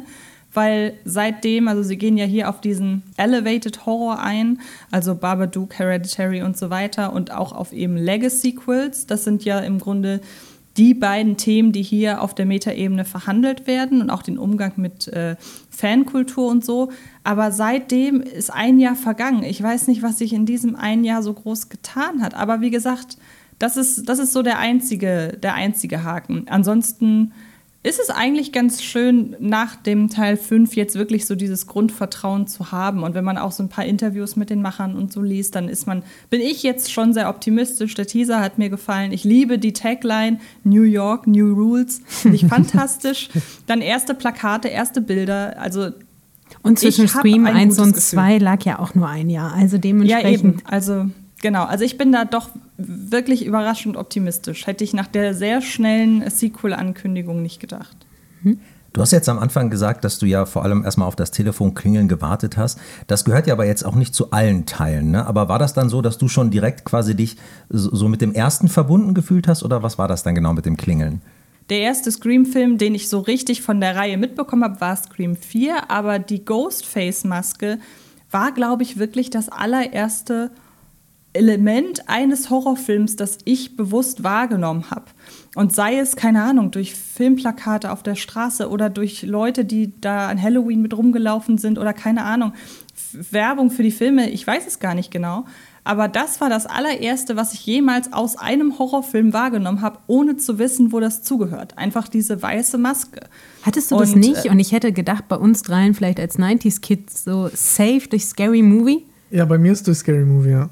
Das auch, aber ich wusste vorher, also lustigerweise habe ich Scary Movie wiederum kennengelernt mit dem Wissen, dass es eine Parodie ist. Also ich kannte schon, ich wusste schon, dass diese Maske eigentlich zu einem Horrorfilm gehört. Und Scary Movie und, und, und Scream, das kam dann irgendwie so parallel, das weiß ich ehrlich gesagt gar nicht mehr genau. Aber ich habe halt sehr früh mich schon angefangen, für Horrorfilme zu, in, äh, zu interessieren, ohne dass ich sie geguckt habe weil ich habe das FSK, äh, die FSK-Freigaben früher sehr, sehr ernst genommen. Nicht, weil irgendwie jemand groß drauf geachtet hätte, also übertriebener als, als es Eltern sollten, sondern weil ich mich einfach sehr gut kenne und genau weiß, ich sollte im Alter von 15 keine Filme ab 18 gucken, weil ich davor Angst habe. Und deshalb habe ich mich aber, weil ich Horrorfilme so faszinierend fand, sehr früh schon damit beschäftigt, habe Texte und Bücher gelesen, habe mir teilweise die Filmzusammenfassung bei Wikipedia durchgelesen und parallel dazu den Schnittbericht äh, mit den ganzen Bildern mir angeguckt. Aber ich habe mich halt nicht getraut, die Filme zu gucken. Aber trotzdem ist da natürlich irgendwann Scream aufgetaucht. Ich wusste früh, wo die Ghostface-Maske herkommt, dass es eben aus Scream ist und habe das, habe gefühlt jeden Horrorfilm ähm, schon in jungem Alter irgendwie wahrgenommen, aber erst dann sehr spät gesehen. Und ähm, da gehörte dann aber auch zu den Filmen, die ich dann irgendwann endlich auch mich getraut habe zu gucken, natürlich Scream, aber Scream 4 habe ich halt geguckt, als er rauskam. Und deshalb ist irgendwie Scream 4 der, mit dem für mich die Liebe zu Scream komischerweise angefangen hat. Ich könnte jetzt trotzdem nicht sagen, dass ich Scream 4 den besten Film der Reihe finde, aber irgendwie fühle ich eine besondere Verbindung zu Scream 4 und dann kommen die anderen drei.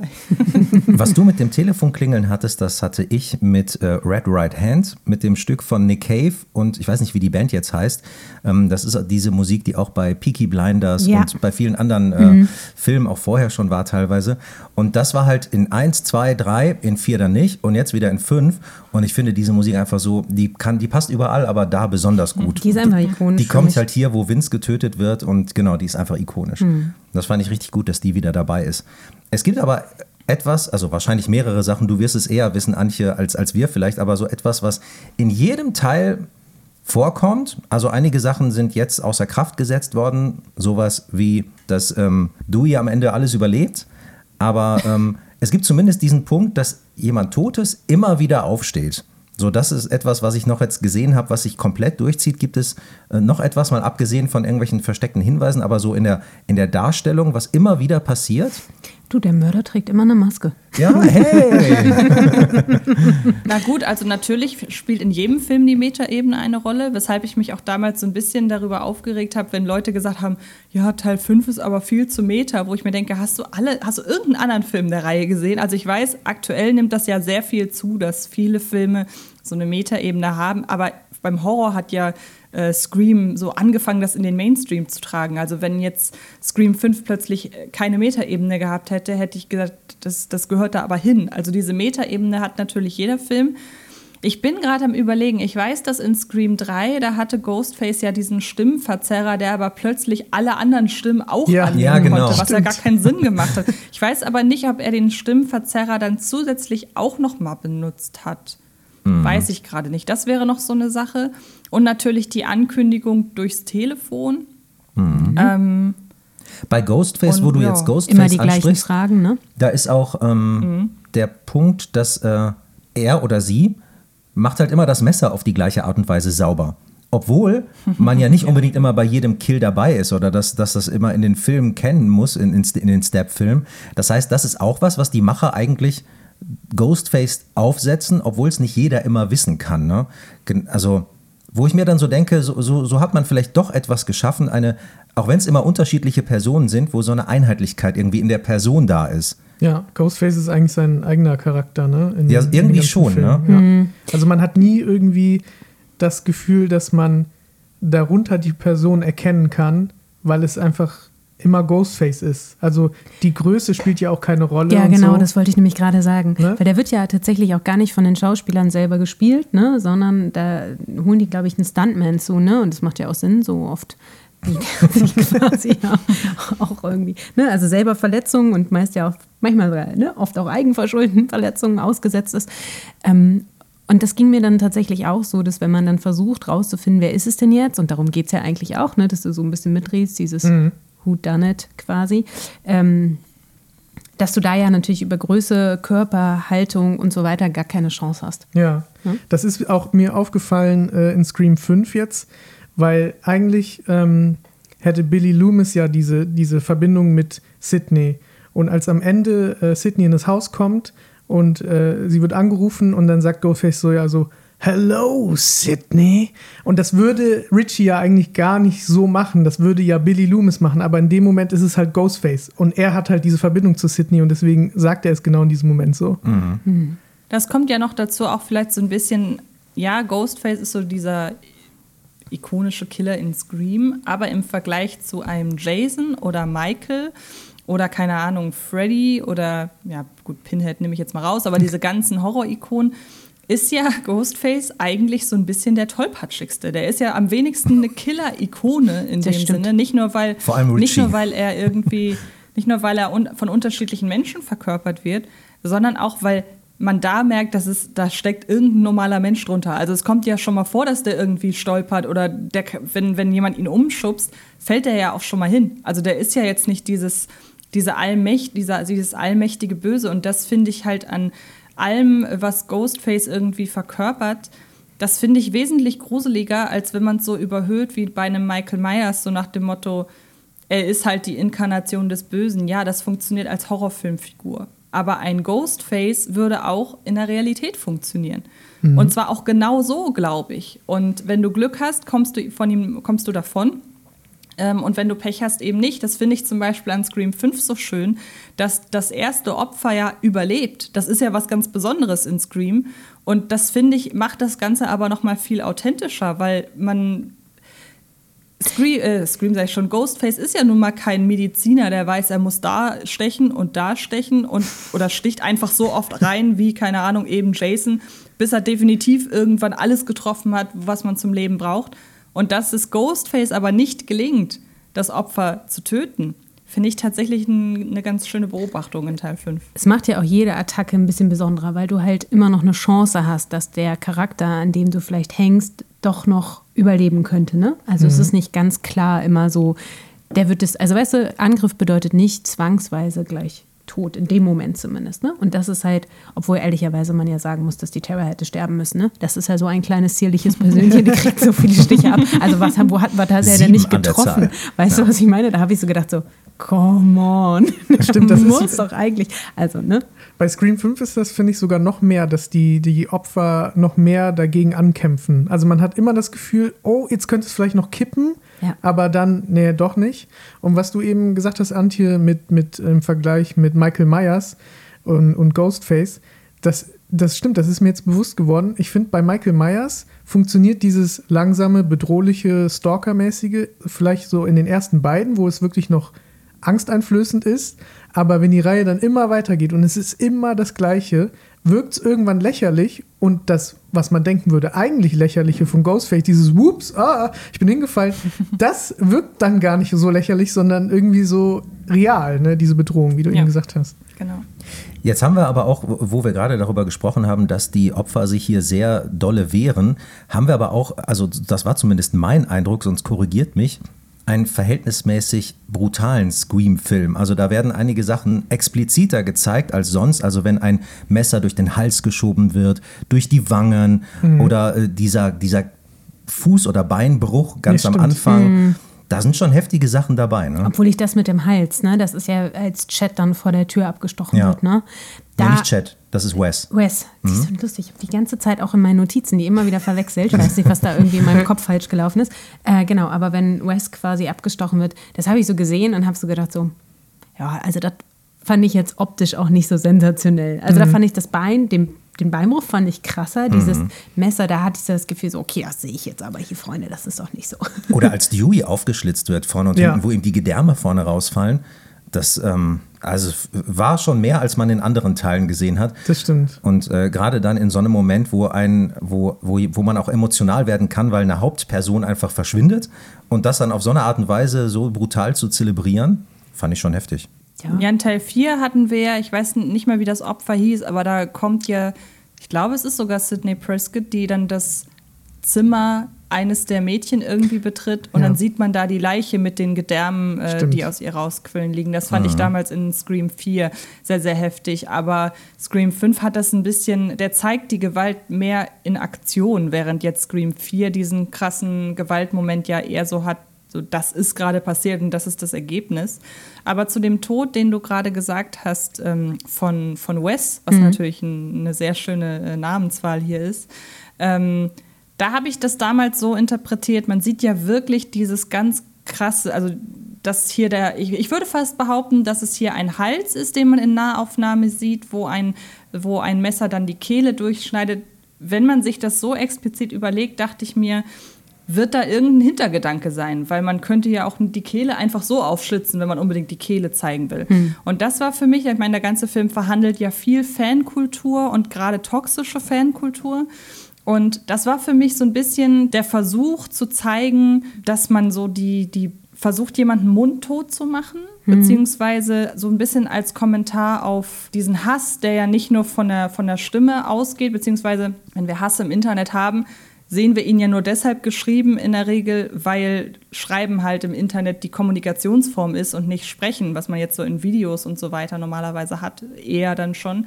Aber das war für mich so dieses Durchtrennen der bösen Stimme, wenn man so ein bisschen, so ein bisschen möchte, auch noch mal so aufs Eingehen, wie gesagt, auf, auf das Töten der, der lauten Fankultur. Das war so ein bisschen meine Interpretation dieses Kills. Lustig, wer- darüber habe ich gar nicht ja. nachgedacht. Das ist ein, äh, ja, also das, das ist äh, ein cooler Ansatz. Ich fand dann das einfach, weißt du, ich fand es so schade, weil ich die Szenen davor eigentlich cool inszeniert fand. Die Duschszene war cool gemacht, ne, fast ja identische Schnitte, auch bei Psycho quasi, ne?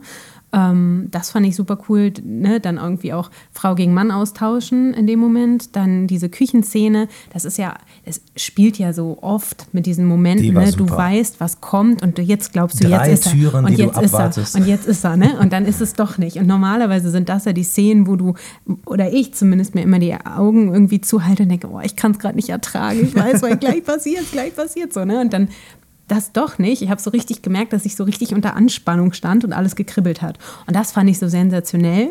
Und deshalb fand ich auch ehrlicherweise den Tod äh, von Sheriff Hicks so cool, weil mich der tatsächlich äh, überrascht hat, naiverweise. voll überrascht. Mich voll überrascht. Aber ich fand seinen Tod dann halt optisch läppischer, als ich finde, das ist Weil die Haut- weil die Haut wie so ein. Lappen aussah. Ja, das sah irgendwie so fakig aus. Das hat mich irgendwie gestört, weil ich, die Szenen davor Ich cool verstehe das. Ich konnte darüber gut hinwegsehen, weil ich das cool fand, wie sie es wie sie es inszeniert haben. Aber das habe ich auch so gesehen, dass der Hautlappen, der sah jetzt nicht so stark aus.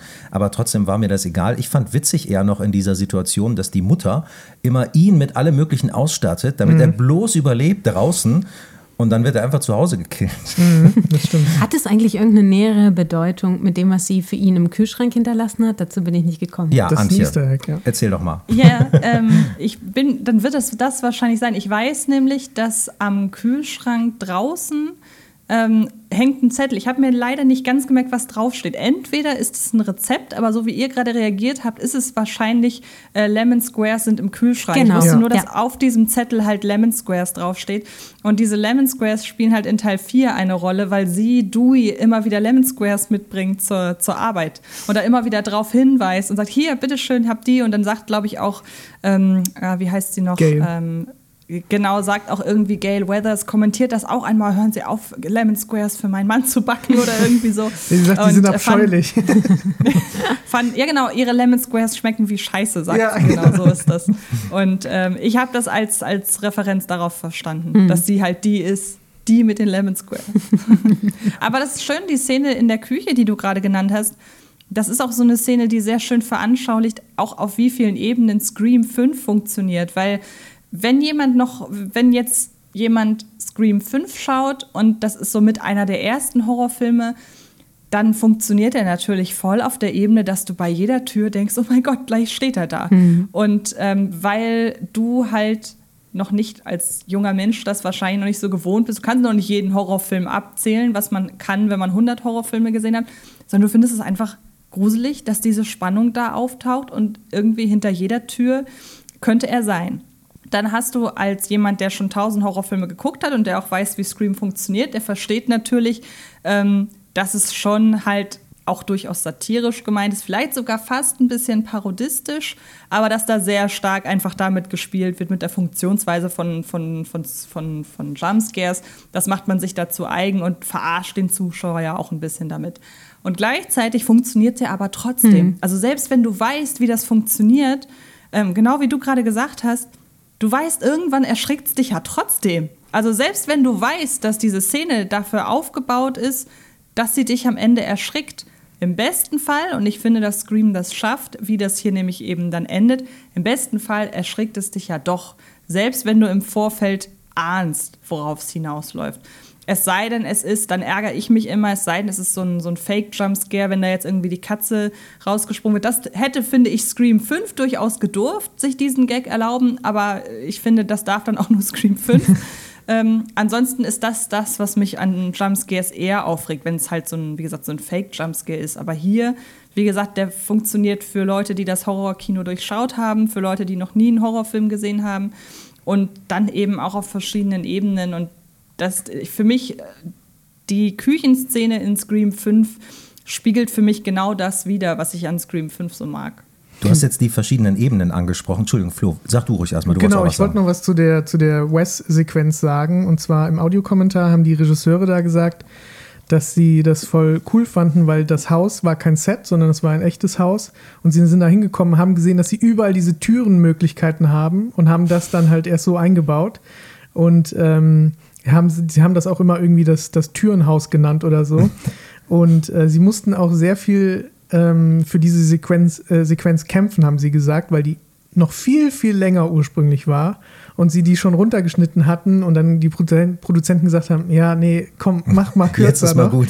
Genau, und sie haben da halt viel für gekämpft und ähm, genau, der Produzent hatte dann gesagt, als er sich die Sequenz zum ersten Mal angeguckt hat, ja, also ich fand das schon cool, äh, dieser Horrorfilm, bis äh, dann äh, der Film kam, wo ein Typ fünf Minuten lang den Tisch deckt. So als äh, kleinen Seitenhieb.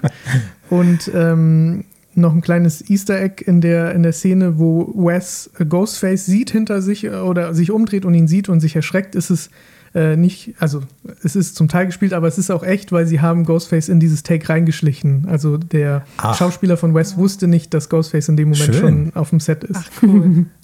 Das ist schön. Antje, du hast gerade die ähm, verschiedenen Ebenen angesprochen, die es gibt. Und da gibt es ja wirklich viele Verweise auf äh, vorherige Teile, Verweise auf andere Filme, Verweise auf äh, Fankultur und so weiter und so fort. Der Google-intensivste Film aller Zeiten. Ja. Und da würde ich gerne ähm, einmal kurz ein, ein Stückchen äh, einspielen von eurem Podcast Filmgedacht. Das ist Folge 27, eben über Scream und von äh, dem von mir sehr geschätzten Sidney Schering, dein Kollege. Ähm, der hat nämlich auch was zum Thema Dewey und äh, Star Wars gesagt. Wir haben in der Scream-Reihe eine Figur, die ursprünglich hätte sterben sollen, aber man hat die Meinung se- geändert, nämlich Dewey. Man hat bei Star Wars eine Figur, die früher hätte sterben sollen, aber man hätte seine Meinung geändert, nämlich Han Solo. Dewey ist dieser Western-Einfluss und man merkt das ja sogar im Score, so seine Erkennungsmelodie ist ja so ein bisschen äh, Noir-Western und der große wandelnde Western-Einfluss in Star Wars ist Han Solo. Und dann kommt Dewey in den Film rein, erklärt den neuen Hauptfiguren, was früher alles war, war und hilft den Figuren, sich zu orientieren in diesem Universum, das er schon kennt was Han Solo in Star Wars das Erwachen der Macht gemacht hat. Und dann ist halt diese Attacke im Krankenhaus und Dewey bringt äh, die neuen Figuren in Sicherheit, bleibt aber zurück. Und ich so, ja, das ist die Han Solo-Szene.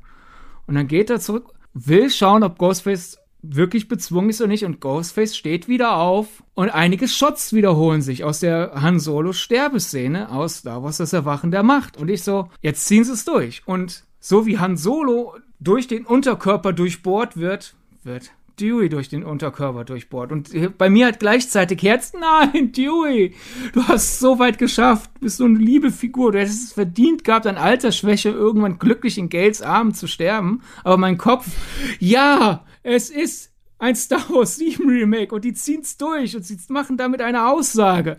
Ist das genial? Also, ich, ich fand das einfach einen total schönen O-Ton. Einmal natürlich, weil er da etwas, ähm, äh, etwas rausliest und aber auch, wie, wie er sich da quasi hineinredet. Und ich habe aber von dir auch gehört, dass du in dem Moment, wo du den, äh, den, den Tod von Dewey gesehen hattest, das hatte ich aber auch schon sehr mitgenommen, ne? Es war die Szene im vergangenen Jahr, bei der ich am meisten geweint habe. Ja. Ich habe das gesehen und ich, ich war dann auch noch so naiv zu glauben, dass sie die ja nicht töten können, weil die brauchen sie ja noch für die Fortsetzung. Hätte ich auch nur eine Sekunde drüber nachgedacht, dann hätte ich ja wissen müssen, dass die sterben müssen, den, den Regeln nach. Also sie erklärt ja sogar, die eine Darstellerin erklärt die Regeln ja sogar. Und ich konnte mir halt nicht vorstellen, dass sie das wirklich durchziehen. Und dann war ich schon so schockiert von äh, Detective Hicks Tod und dachte ja gut, okay, ja, die war toll, aber sie war ja jetzt auch nicht in Teil 1 bis 3 dabei. Und als er dann halt wirklich stirbt und ich auch gerafft habe, nein, der wird nicht wieder aufstehen, der, der ist jetzt tot und das heißt, er kommt nicht wieder. Ich bin wirklich in Tränen ausgebrochen. Also wirklich, ich habe da wirklich zwei Minuten gesessen und geweint im Kino. Und zu Hause, dann habe ich den Film zu Hause nochmal geguckt und musste dann da erstmal Pause machen. Also das ist wirklich eine Figur, die mir so extrem am Herzen liegt. Und da sieht man auch mal, mit was für Figuren man irgendwie mitleiden kann die nicht in irgendwelchen großen Oscar-Dramen oder in irgendwelchen Kultfilmen oder so, wobei gut, Scream geht ja jetzt schon fast in Richtung Horrorkult, aber die nicht in klassischen Dramen irgendwie auftauchen und irgendwie ein super schweres Schicksal haben, wo der Dialog dann auch extrem so darauf geschrieben ist, dass man unbedingt mitfühlt und dann schwillt auch noch die Musik dramatisch an und so weiter und so fort. Nein, es kann auch einfach eine Figur aus einem kleinen Horrorfilm-Franchise sein, mit der du jetzt aber so viele Jahre, wenn nicht gar Jahrzehnte verbracht hast. Und wenn die dann tot ist, ja, dann bist du einfach wahnsinnig traurig. Und das hm. war wirklich so. Also ich kann mich nicht erinnern, dass mich überhaupt jemals ein Film tot so mitgenommen hat. Jetzt von einer Figur, die man kennt. Ich meine, kommt ja auch nicht oft vor, dass Figuren über in einem Franchise, dass die dann auch wirklich irgendwann sterben. Also Stichwort Marvel und so weiter. Ähm, und bei Endgame beispielsweise hat sich das ja auch im Vorfeld angekündigt. Und hier kam einfach alles zusammen, auch nochmal, wir haben eben bei Toy Story auch noch, haben wir ja drüber gesprochen, dieser Abschied von, von Andy und der eigenen Kindheit. Ich kann jetzt nicht sagen, dass durch den Tod von Dewey, das hat jetzt keine Verbindung mehr zu meiner Kindheit gehabt, aber trotzdem resümiert man dann ja auch noch die bisherigen Filme, was hat man mit denen erlebt und so weiter. Und ähm, ja, dann kann der Tod eines, äh, eines Horrorfilm-Polizisten ähm, dann doch ganz kurz dafür sorgen, dass du sehr, sehr traurig wirst. Apropos Emotionalität und äh, Dewey, ähm, wusstet ihr, dass Courtney Cox und David Arquette auch wirklich zusammen Natürlich. Ja, natürlich. Ich, ich wusste Klar, das nicht. Also, ich bin mega, also ich bin mega Friends-Fan. Ah, okay. ähm, die Serie kann ich fast mitsprechen. Und also auf jeden Fall das sind steht da dann ja auch irgendwann im Abstand, äh, Abschnitt äh, Courtney Cox. Als sie sich dann äh, quasi gesehen haben beim Dreh und gedreht haben, sollen wohl auch echte Tränen geflossen sein. Die sind ja auch durch äh, Scream, haben die sich kennengelernt. Ne? Also die haben sich durch den Scream-Teil kennengelernt und sind quasi dann zusammengekommen, haben geheiratet, haben ja auch ein gemeinsames Kind und haben sich dann nach so und so vielen Jahren getrennt, geschieden. Mhm. Ähm, aber dazu äh, zu ähm, Antjes most emotional scene quasi. äh, das ist lustig, weil das für mich ähm, quasi einer der Hauptkritikpunkte ist des Scream 5. Und zwar, ähm, ich finde, wenn du in so einer Reihe einen Film hast, dann finde ich die Filme eigentlich richtig krass, die es schaffen, unabhängig der Reihe zu funktionieren. Und das, finde ich, funktioniert hier nicht. Also, weil du, wenn du kein Scream-Fan bist oder vielleicht nicht alle geguckt hast, dann geht, erhebe ich die steile These, dass du bei Dewey nicht zu Tränen gerührt bist, sondern das funktioniert nur aufgrund der Nostalgie vielleicht der anderen Filme. Und das ist bei ein paar Szenen so, dass ich das Gefühl habe, ohne den anderen ist Scream 5 nicht das, was er mit den anderen ist. Quasi, er braucht diesen Rucksack der vier vorhergegangenen Filme. Und ich bin immer beeindruckt von Filmen, die das eben nicht brauchen. Macht da würde Sinn? ich sogar mitgehen. Aber jetzt würde ich, glaube ich, einfach, also ich, ich würde fast behaupten, dass das auch so sein soll ähm, weil es ja eben dieses Legacy-Sequel ist. Ich habe gerade mal überlegt, wie das denn bei dem Ghostbusters, der ja sogar Legacy hieß, äh, hm. war.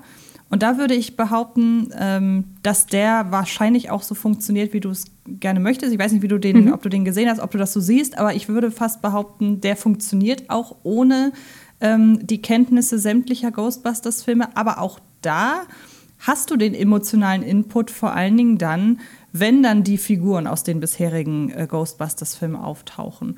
Und ähm, jetzt haben wir, habe ich, letztes Jahr lief ja der dritte Teil der Jurassic World-Reihe, der ja auch so ein bisschen so funktionierte, weil dann ja auch Laura Dern und so weiter nochmal dabei waren und Sam Neill. Und da hat man auch gemerkt, die Szenen sind schon so geschrieben, dass wenn die beiden auftauchen, dann schwillt die Musik an und so weiter. Also da will man dann die großen Augen der Fans irgendwie noch haben, wo ich mich bei Jurassic World 3 so ein bisschen gefragt warum nehmt ihr denn dann Figuren aus den Jurassic Park-Filmen? Weil ich mir gedacht habe, das sind schon irgendwie dann die Helden unterschiedlicher Generationen. Da hat Jurassic Park und Jurassic World, die beiden Trilogien, haben für mich nie so funktioniert, wie sie, glaube ich, ursprünglich mal gedacht haben oder gedacht waren zu funktionieren. Ähm, aber so finde ich, ist es bei Scream auch und zwar noch mal ein bisschen stärker, weil hier ja die ganzen Regeln noch mal eine Spur weitergedacht werden. Und ähm, als jemand ist natürlich sehr, sehr schwer, sich hineinzuversetzen in jemanden, der die bisherigen Filme nicht kennt, weil man hat sie ja nun mal gesehen. Aber ich glaube, so als klassischer Slasher wird ja Dewey für Leute, die es nicht kennen, die man nicht kennt, auch eingeführt, nochmal neu als Figur. Man sagt ja am Anfang, sie haben das alles damals mitgekriegt und dann ist er ja doch ein durchaus wichtiger Bestandteil der Handlung, weil er den äh, Kids erklärt, wo sie hin müssen, wie die Regeln funktionieren, was denn damals war, bringt so ein bisschen verloren gegangene Puzzlestücke da irgendwie noch dazu, sodass ich glaube, in dem Moment, wo er stirbt, ist sein Tod auch dramatisch für die Leute, die ihn nicht aus den ersten vier Filmen kennen, aber natürlich nicht so extrem dramatisch wie für jemanden, der ihn halt kennt. Aber trotzdem ist ja seine Figur im Film ein sehr tragischer Moment. Ich glaube Deshalb, nur, wenn du ja. nicht weißt, weißt du, dass der, also dass diese Trotteligkeit, dieses, er geht nochmal zurück, weißt du, in dem Moment denkst du dir ja, oh Mann, boy, du bist so doof, natürlich wirst du jetzt. Also weißt du, so, das ist ja dieser, so dieser Enttäuschungsmoment. Warum tust du das? Und ich glaube, wenn das quasi, wenn du das nicht erkennst als Teil eines Charakters, den man über Jahrzehnte aufgebaut hast, dann denkst du, sitzt du einfach nur ein bisschen davor und denkst dir so, du Flasche. so ein bisschen so ging es mir, dass ich so dachte, so, oh Mann, so underwhelming in dem Moment. Ähm, ja, aber vielleicht ist das halt auch genau der Punkt und vielleicht ist das so ein bisschen so, ja, als Fan weiß man das zu schätzen, als Nicht-Fan hast du vielleicht dann auch weniger Möglichkeiten, in den Film reinzukommen. Also vielleicht ist das auch ein Wagnis, den der Film eingeht, quasi zu sagen, okay, wir stellen uns hin, aber wir stellen uns eben als, auch wenn wir es nicht benennen, Teil 5 hin. Ne? Wir nennen uns Scream, aber wir sind eigentlich Scream 5 und wir leben eben von dem. Das ist, das ist ja eigentlich gewagt, ne? Weil Wobei die sich die eigentlich auch als fünf positionieren. Gestern hat Flo sich bei mir gemeldet und hast du das gesehen? Und ähm, ja, erzähl mal. Ähm, du willst jetzt auf die versteckten ja, fünf. Ich ja, will genau. die versteckten Fünfen besprechen. Äh, ganz kurz noch was. Ich meinte nur im Titel, ne? Also, ja, okay. Ähm, noch was ganz kurz zum, zum Dewey-Tod. Ähm, das ist so mein Hauptproblem mit dem Film, dass ich eigentlich von einem Film, der so viel Metaebenen aufbaut, einen Schritt weiter geht. Weil wir haben das ja schon seit Scream 1, dass die Regeln von Filmen erklärt werden, von Horrorfilmen und so weiter.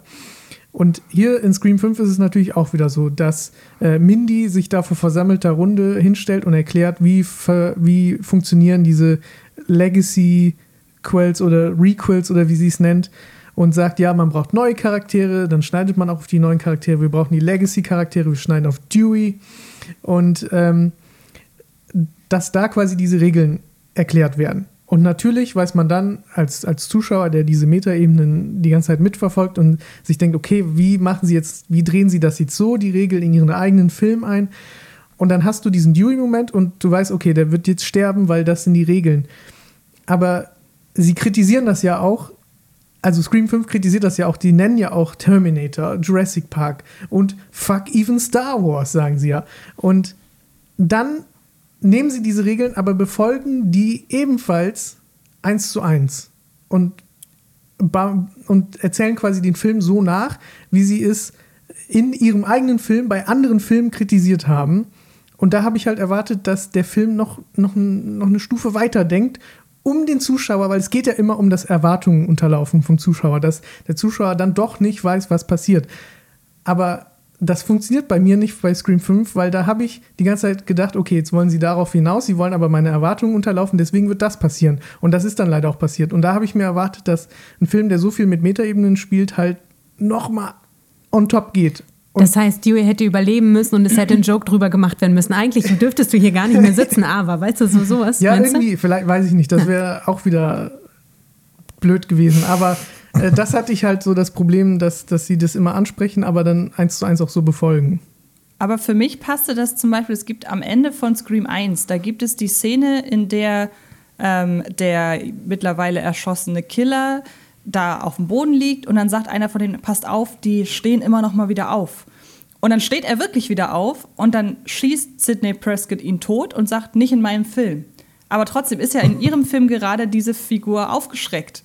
Und äh, es wird ja auch als Horrorklischee, dass die tote, dass die vermeintlich tote Person oder der vermeintlich tote Killer nochmal aufsteht. Äh, das wird ja so auch als klassisches Horror-Trope entlarvt und dann passiert es genauso. Und genauso ist es ja auch mit dem Tod.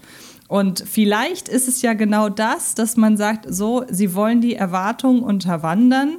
Ich erwarte, meine Erwartungshaltung ist, dass sie meine Erwartungen unterwandern. Und in dem Moment, wo sie deine Erwartung nicht unterwandern, haben sie deine Erwartung ja eigentlich unterwandert. Und äh, vielleicht ist es ja dann doch eher so. Ja, das, das, stimmt. Also ich muss sagen, bei Scream 1 hat das für mich auch noch sehr äh, gut funktioniert. Äh, vielleicht liegt es auch daran, ich habe die halt an zwei Tagen alle hintereinander weggeguckt. So. Und irgendwann, diese Formel wird einem dann so bewusst, dass, äh, dass es bei mir dann bei Scream 5 leider nicht mehr so funktioniert hat. Aber es stimmt, da hast du einen Punkt. Ist vielleicht auch der Grund, weshalb die Serie nicht so gut funktioniert hat. Also ich habe mir die ersten beiden Folgen damals angeguckt und da hatte ich schnell das, was du hast. Das, war ja alles in sehr komprimierter, kompakter Form. Mhm. Vielleicht ist es gut, dass zwischen den einzelnen Filmen immer so viele Jahre vergehen. Das stimmt, ja. Ich glaube, für mich war der Film, weil wir gerade so über die Meta-Ebene sprechen und dieses Wen attackierst du, ne? Und alle auf allen Ebenen immer sich über sie lustig zu machen und eben auch Star Wars anzugehen. Und das ist halt wirklich bei mir so. oh, don't shit with Star das Wars. Ich aber genau, das habe ich genau andersrum verstanden. Ja, ich auch. Sie greifen ja nicht Star Wars an. Im, sie, also eher im Gegenteil. Genau, sie backen Star Wars zwar naja, ab. sie sagen schon, also letzten Endes, sie sagen ja dann quasi irgendwie, ähm, das ist so wie ne, Star Wars, also machen sie mit Stab 8, machen sie sich doch in meinen Augen halt total lustig über Star Wars 8 und wissen ja quasi auch den ähm, Regisseur, weil sie sagen, ähm, Stab 8 ist ja Out. quasi, genau, Brian das Johnson. ist der Typ von Knives Out, la la la la. Und ich habe in dem Moment so. Aber das habe ich anders gesehen, weil sie quasi sich über die Leute lustig machen, die Star Wars, den Star Wars so viel bedeuten, dass sie Ryan Johnson persönlich angehen. Genau, so, so habe ich auch gesehen. Okay, also ich für mich war das so ein bisschen so dieses damit spielen und dann irgendwie sich so auf so eine komische Ebene erheben. Das hat mich irgendwie fuchsig gemacht. Also ich fand, weißt du, weil irgendwie dachte ich so, euer Film, dieses Step, also Step soll da jetzt irgendwie, wird dann so auf eine Ebene gestellt und ihr vergleicht so, wie der Film ist mit quasi ikonischen Filmen. Und das war mir irgendwie einfach so, dass ich so dachte so, ich verstehe schon, also ich weiß auch, wie du meinst, ja, mhm. ne, es ist eine Kritik an den, an den Fans und man sollte sich so nicht verhalten. Und da gehe ich ja auch total mit, aber ich war dann so ein bisschen so, hat, habt ihr, also für mich hatten die, hat quasi Scream nicht diese Tragweite, die zum Beispiel Star Wars für mich hat. Und es fühlte sich ein bisschen an, als ob quasi ähm, irgendein, ich werde, das ist so böse jetzt, aber so gefühlt so, weißt du, wenn dir irgendwas richtig am Herzen liegt, wenn du was mit was groß geworden bist, so wie Star Wars, ja, dann hat das ja so, so eine Aura und ähm, eine Bedeutung. Und Scream hat das halt eben nicht. Und dann fühlte es sich für mich so ein bisschen ein, als ob Scream sich so ein bisschen mit Star Wars auf eine Ebene stellt. Und das Ich auf Dauer eher, mit diesen es- Vergleichen, das hat Ich habe das eher so genervt. gesehen, als wenn das schon eher eine Hommage war an Star Wars Fandst so ein du? bisschen. Ja. Ja, und äh, dann, dann hör dir vielleicht nochmal ähm, Filmgedacht Folge 27 an, weil Mhm. ich habe jetzt natürlich das sehr stark runtergekürzt, was Sidney da gesagt hat, aber er geht da auch nochmal sehr detailliert drauf ein. Und natürlich nicht nur darauf, also ihr habt ja auch andere äh, Themen des Films besprochen, aber ähm, also ich, ich fand das schon so. Weil ich glaube, man darf die Aussage der, der Charaktere nicht als die Aussage vom Film verstehen, in dem Sinne, weil sie ja auch, ähm, weil es geht ja um dieses Toxic Fandom Ja. und die Killer sind ja diese toxischen Fans und diese toxischen Fans gab es ja vor allem bei Star Wars 8 sind die ja, raus, Ja. rausgekommen und deswegen finde ich, äh, backen sie hier quasi Ryan Johnson und sagen, So Finger weg, meinst Ja. du? Genau, und bei mir. Oder übertreib's mal nicht so. Genau. Genau. und bei mir ist das quasi so die Tatsache, dass der Film immer wieder Vergleiche dazu zieht, ist das, das ist für mich mein Problem quasi. Ne? Also die Kritik an den Fans verstehe ich voll und die gehe Ja. ich mit. Und ich bin dann aber so auch ein bisschen so, dass ich so denke, jo Leute, ist- also jetzt hört doch endlich auf, die ganze Zeit Star Wars zu erwähnen. Ey, es ist eine ganz andere Liga. Okay, so, verstehst du? Das meine ich. Ähm, aber lass uns doch mal trotzdem, zu, also wollt ihr noch mal kurz was zum Thema Star Wars sagen oder können wir das abhaken und können jetzt mal zu den Fünfen kommen? Oder Lass uns zu den Ich wollte- Fünften kommen. Oder Ja, so. Ich wollte nur einmal noch ganz kurz zu dem Star Wars-Thema sagen, dass ich einfach glaube, dass sich Star Wars deshalb hier anbietet, so ein bisschen als Leitlinie für Scream 5, weil man anhand von Star Wars, nennen wir es mal ganz plakativ, den Verfall der Fankultur sehr gut nachzeichnen kann. Und ähm, deshalb bietet sich das einfach an, weil man hätte auch auf irgendeine andere Filmreihe, keine Ahnung, nehmen wir Jurassic Park, äh, verweisen können. Da hat das ja letzten Endes mit Jurassic World sehr ähnlich funktioniert. Und ähm, da habe ich aber jetzt nicht mitbekommen, dass sich da die Leute, dass die da irgendwelche Regisseure mit dem Tod bedroht haben bei irgendeinem Teil oder so, weil man auf deren, weil, weil die irgendwie nicht das gemacht haben, was die Fans wollten. Also Star Wars hat eine sehr toxische Fankultur und sich das dann ranziehen als Beispiel, auch mit so einem Film mittendrin, der ja alle vor den Kopf gestoßen hat, einfach weil er was anders gemacht hat als die anderen Teile. Ich glaube, das bietet sich einfach an. Also lass es, kann ja durchaus Bequemlichkeit der Macher sein, dass man perfekt äh, daran das alles mal so ein bisschen erläutern kann. Flo, erzähl mal, was äh, haben die im Audiokommentar zu den versteckten Fünfen gesagt? Ja, und zwar, das war auch wieder in der, in der Sequenz mit, mit Wes, wo er ähm, unter die Dusche geht. Dann sieht man ja so ein Close-up auf das äh, Waschbecken, wo er das Handy hinlegt. Und ähm, wir haben ja immer das, das, das Quiz am Ende und deswegen habe ich da natürlich sehr genau geguckt, was man da alles erkennt. Und die ähm, Regisseure haben, haben äh, an dem Moment gesagt, oh, da ist eine versteckte 5. Und dann erklärt einer, ja, hier unser Production Designer, der hat versucht, überall Fünfen zu verstecken. Und zwar sieht man da so eine Rasierschaum- oder Rasiergelflasche, wo halt, man erkennt den Markennamen nicht, aber man erkennt das Fünf äh, aus der Marke. Und äh, das habe ich dann äh, direkt Stefan äh, geschickt, weil wir immer da nach sowas suchen. Und äh, habt ihr eine Voice-Nachricht geschickt von wegen, oh, wusstest du das? In dem Film sind überall Fünfen versteckt. Und daraufhin hast du den Film dann nochmal geguckt und äh, versucht, die zu finden. Ja, zumindest zur Hälfte. Ich habe dann irgendwann um 2 Uhr aufgehört. Aber ich habe ein paar gefunden. Also, ähm, du hast schon gesagt, bei der Party, bei dem Bier, da ist eine 5 drauf. Genau. Und ähm, ich hatte dann noch eine 5 gesehen bei dem Kühlschrank, wo die beiden unten stehen und ähm, wo sie sich unterhalten darüber, dass man nicht alleine in den Keller gehen soll. Da war die 5 umgedreht. Als Vince getötet wird, ist eine 5 als Klebebild an, an einer Säule. Das fand ich auch ganz nett. Und dann haben wir noch so Sachen wie, ich weiß nicht, ob die bewusst waren, aber die Fifth Avenue war sehr zu erkennen. Äh, Sams Nummernschild fängt mit einer 5 an. Und ähm, solche Sachen. Also, das finde ich schön, dass sie sowas Und einbauen. Richie sagt irgendwann, ne, if you asked me, the whole franchise goes off the rails after number five. Ja, das ist das auch stimmt, so, das ja. war, das war ein bisschen lustig, ne? Da musste ich sogar schmunzeln, aber ich glaube, davor waren ein paar sehr viele äh, flache Anspielungen. Deshalb habe ich mir hier aufgeschrieben, oh nein, flach. Und, und du bist drauf gekommen, Stefan, eben weil der Titel erwähnt wurde, ne? Weil in dem Titel ja auch schon eine 5 versteckt ist mit dem M von Scream. Das habe ich gedacht. Aber das ist gar nicht so. Dann habe ich mir nämlich mal von den anderen Screams auch, bei 3 und 4 haben die dieses tiefe M nämlich auch. Aber sie nutzen es ja schon, weil sie jetzt im sechsten das ja auch nutzen als fünf. Und dann Okay. den weiteren Strich als Ja, ich habe nämlich auch zuerst gesagt, dieses, dieses M, das ist doch, da ist doch ein V drin. Aber das ist ich eine glaube, bei römische Scream 5. 4 nutzen sie das A irgendwie als 4 oder so. Also da drehen sie es anders um. Ne? Ja, aber ich glaube, das M ist immer so ein, so ein, so, so ein Messer, oder? Das Ja. tiefe M? Ja. Naja, vielleicht habe ich mich da auch verguckt, vielleicht ist es dann doch ein Zeichen. Aber deswegen frage ich mich, der Film heißt ja jetzt einfach nur Scream, was sie ja auch im Film wieder ansprechen, dass äh, Sequels irgendwann ab einer bestimmten Nummer einfach nur noch den Titel vom ersten übernehmen. Wie heißt denn jetzt Scream 6? Scream 6. Heißt das Scream 6? Scream Scream 6. 6. Ja, Ah, okay. Scream 6. Interessant. Wer wird in Scream 6 der Killer sein? Ja, Es gibt ja tatsächlich Fantheorien, die sagen, dass es Sidney Prescott ist. Aha. Die verrückt geworden ist über die Ereignisse in Woodsboro. und das aber das, cool. Und das, äh, ja, äh, ist auch nicht nur eine Quelle, sondern wenn man mal im Internet guckt, das ist wohl mit die meistdiskutierte Fantheorie aktuell, die auch aus der ein oder anderen sehr gut informierten Ecke kommt. Ich frage Ui. mich immer, was bei solchen Gerüchten gut informierte Ecken bedeutet, weil das würde ja bedeuten, Hat das dass da geschrieben. irgendjemand, ja, das würde bedeuten, dass irgendjemand aus dem internen Kreis da was geleakt hat. Und ich glaube, dann hat er, wenn das rauskommt, keinen Job mehr. Also ich kann mir nicht, bei solchen Sachen bin ich immer sehr vorsichtig, was gut informierte Leute angeblich ja sind. vor allem, weil die, die, Ähm. die, die, ganz kurz dazu, die Cutter von Scream 5 hatten äh, ein Drehbuch, wo Rollennamen vertauscht waren. Also wo da nicht stand, wer eigentlich wer ist. Dann könnte natürlich sein, dass man einfach aus Gag dann gesagt hat, äh, dass die Figur, die am Ende der Killer ist, dass sie sie vielleicht Sidney Prescott genannt haben. Das wäre natürlich witzig. Aber wenn sie es machen, das wäre ja dann gleichbedeutend mit Scream 6 muss das Ende sein. Weil wie will man das toppen? Das stimmt. Ähm, aber vielleicht ist dann Scream 7 der Kommentar darauf, was Horror-Franchises machen, um sowas zu toppen.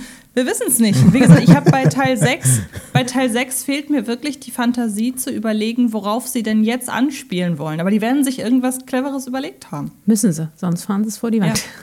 Genau. Kann, kann es jemand sein, der jetzt überlebt hat? Also, ich hatte die kurz, also ich erzähl mal äh, meine Theorie, und zwar, während ich Scream 5 äh, geschaut habe, hatte, hatte ich das Gefühl, es sind nicht nur zwei Killer, es sind drei Killer. Und der dritte Killer wurde halt noch nicht revealed. Ähm, weil in meinen Augen der Dewey-Kill irgendwie nicht zu den beiden passt. Also Richie kann es in dem Moment ja eh nicht sein. Und irgendwie passt dieser Kill für mich nicht zu Amber. Das kann natürlich sein, dass sie es absichtlich so gemacht haben, damit man das eben denkt. Aber weil ähm, Ghostface sagt in dem, ja, in dem Moment ja auch, it's an honor. Und für mich kam das irgendwie so rüber, als wäre das, würde das ein Charakter sagen, der Dewey schon länger kennt. Jetzt sieht man ja in einer Stelle, dass zum Beispiel Kirby aus Scream 4 noch lebt und in Scream 6 wahrscheinlich eine Rolle spielen wird.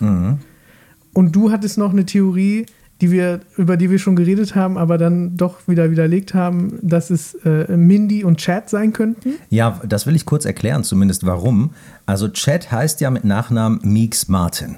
Ihr Onkel war Randy Meeks, der in den Teilen 1 und 2 dabei war und der sich damals selbst äh, Sydneys Love Slave nannte.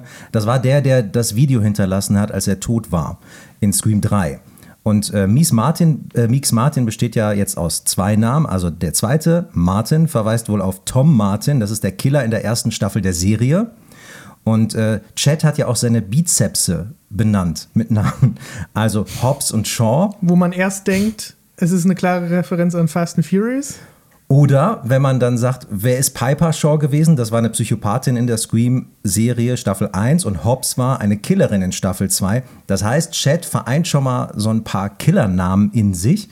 Und ähm, dann gibt es ja noch diese Regel, die irgendwo in einem der Scream-Teile genannt wurde, dass wenn du gay bist, überlebst du. Und bei ihm ist es ja so, er verweigert ja Liv den Sex. Sie will ja mit ihm hochgehen. Und ich habe mich an der Stelle gefragt, die sind auf einer Party, der sagt, ich gehe nicht mit dir hoch, weil du könntest die Mörderin sein und ich will unter Zeugen sein. Geht aber dann raus, wo eigentlich gar kein Zeuge ist. Und da habe ich mich gefragt, hat er vielleicht einen anderen Grund, mit Liv zusammen zu sein und ist vielleicht auch gay, so wie seine Schwester, die ja auch überlebt hat. Und da habe ich dann gedacht, ja, vielleicht passiert mit den beiden noch irgendwas.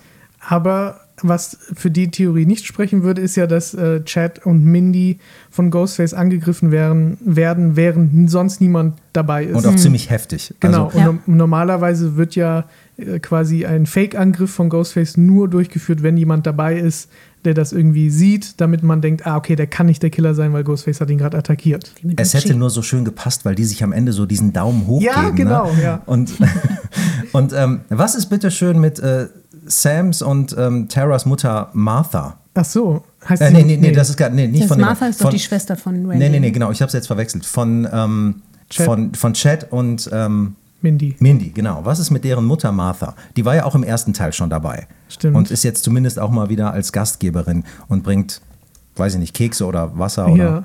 Wieso, wie ist mit der? Ja, Also, weiß ich nicht. Wollte sie einfach nur nochmal erwähnen. Das ist doch die Schwester von Randy. Ich verwechsel das doch jetzt nicht, ne? Genau. Ja, Ja. richtig, genau. Also du meinst, dass sie auch eventuell. Also, ich werfe jetzt einfach mal alles in den Raum, was Ja. geht.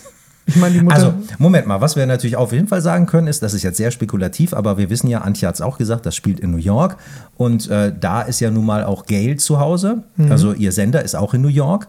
Ähm, im, haben sie ja gesagt, im Studio A1 beim Rockefeller Plaza. Das heißt also, sie hat vielleicht auch nochmal einen prominentereren Part dann in dem nächsten Teil. Das stimmt. Aber wenn die, die, die Haupttheorie aktuell ist, dass Sydney es eventuell sein könnte, fändet ihr das denn gut? Oder fändet ihr das, wäre das der, der Shark, der dann gejumpt wird? Also sie ist ja verheiratet mit Mark, ne? Aus einem, heißt der Mark? Ja. der Mark. Patrick Dempsey, ne? Und sie haben jetzt also mindestens zwei Töchter. Ist Großer immer nur- Fehler, auch den rauszunehmen. Ja, vielleicht kommt er wieder. Wer weiß. Als das wollte ich gerade sagen. Also vielleicht, Grace Anatomy-Fan. vielleicht wird es immer Sydney unterstellt und er ist es dann am Ende. Ja. Also ich finde es super schwierig, ähm, weil das funktioniert wirklich nur, wenn es richtig, richtig, richtig clever geschrieben ist. Ähm, was ich den beiden auf jeden Fall zutraue. Und ähm, wie gesagt, dann muss man halt überlegen, was macht man mit der Reihe danach. Ähm, Wäre es nicht auch manchmal einfach gut, was zu Ende zu bringen? Also darf ich das jetzt mal so. ja, voll. Ne? Ich bin ein sehr großer Fan davon, wenn Michelle Sachen will zu Scream Ende beerdigen.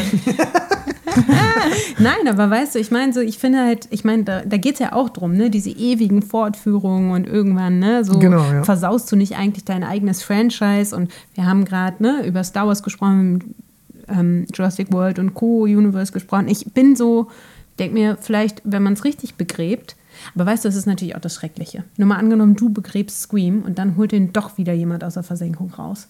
Das ist ja, Aber was, ne? was natürlich noch fehlt, wäre im gesamten Franchise ähm, ein Teil, der halt richtig mies ist mit völlig obskuren Ideen und so weiter. Also sowas Ghostface äh, im All oder irgendwie so. Sowas fehlt, na, sowas in der Art fehlt natürlich noch.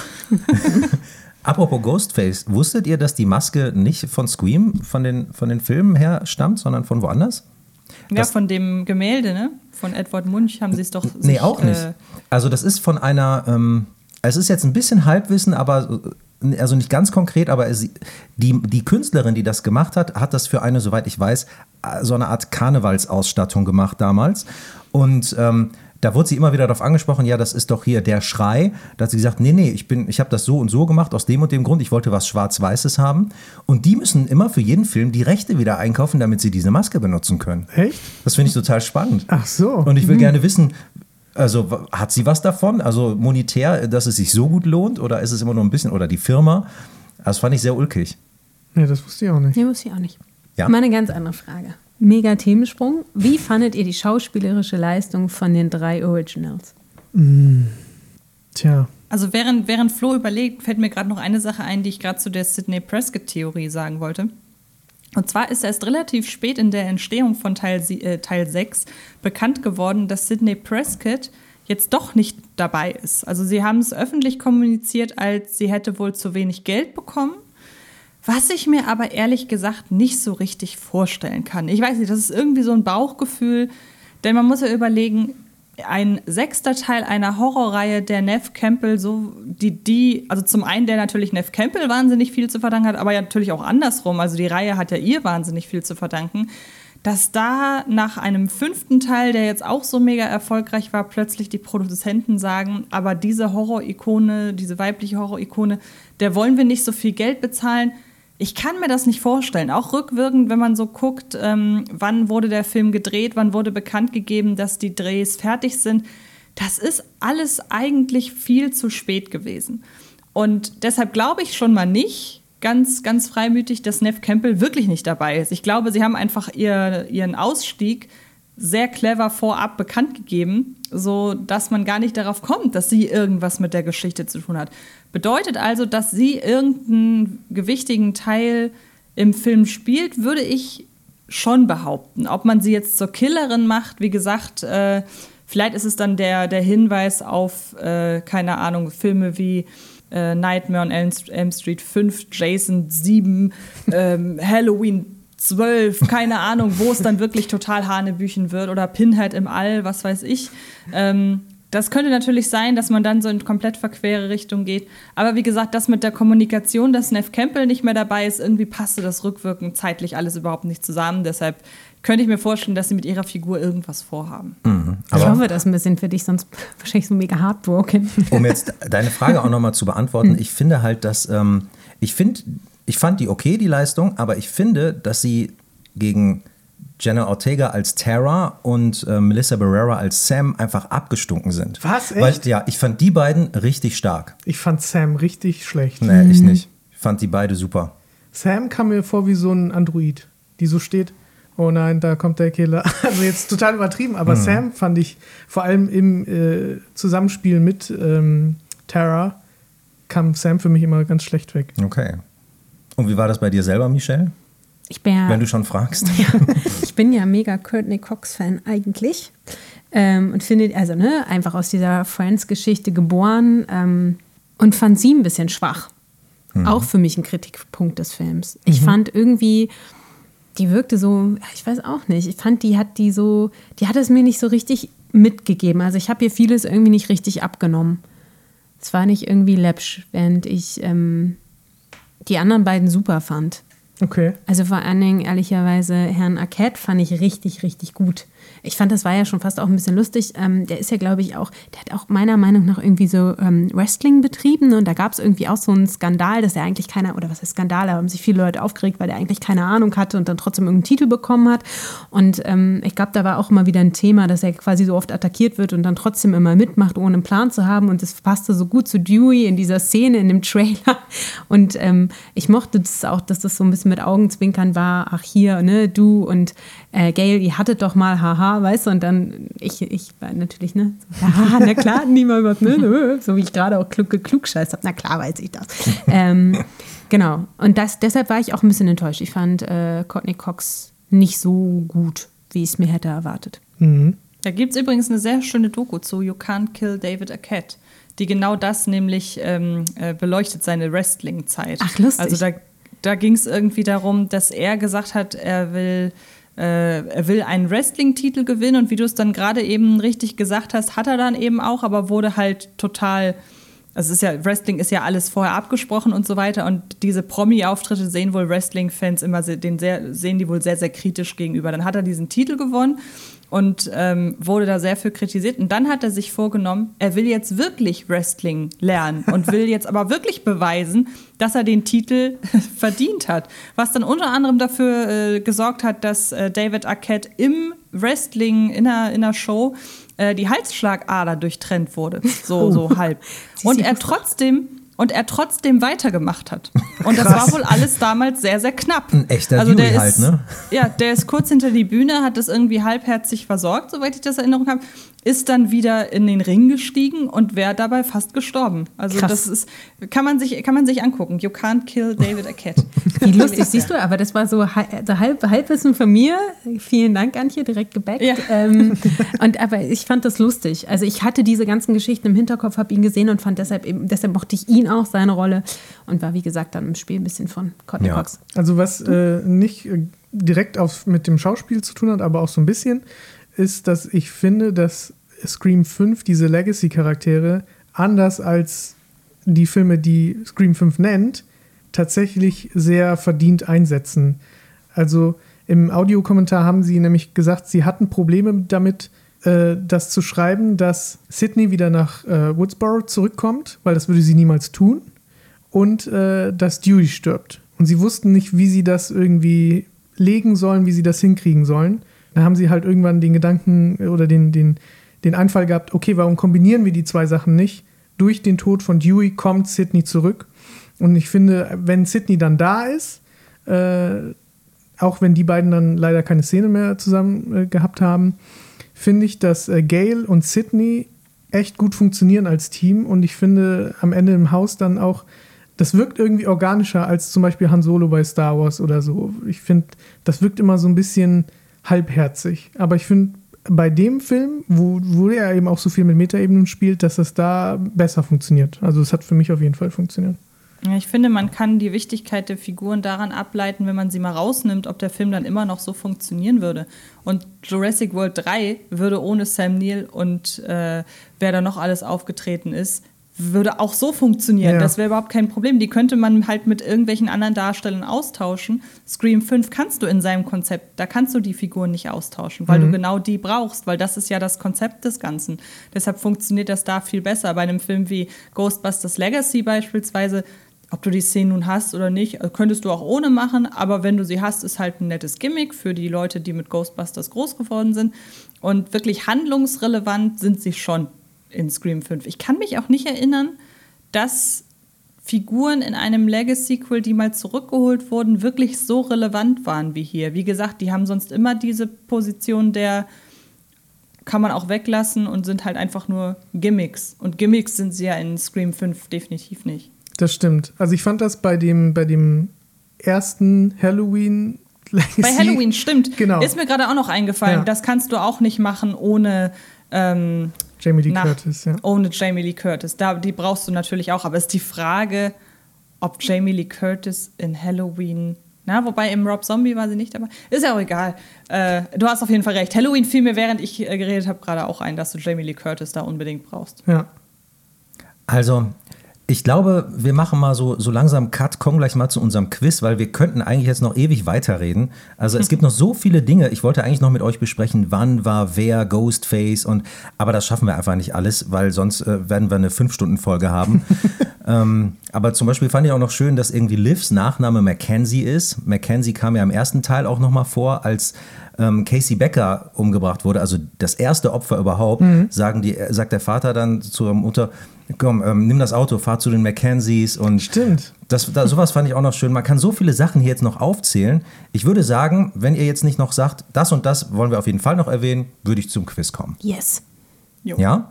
Okay, ich hoffe, ihr seid gut vorbereitet.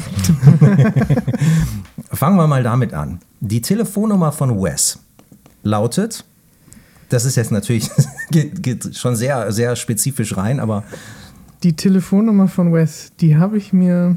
Ich habe sie mir nicht aufgeschrieben. ich sag sie euch und dann komme ich zur eigentlichen Warte, Frage. warte, warte. 707 105 1939. Was könnte das bedeuten?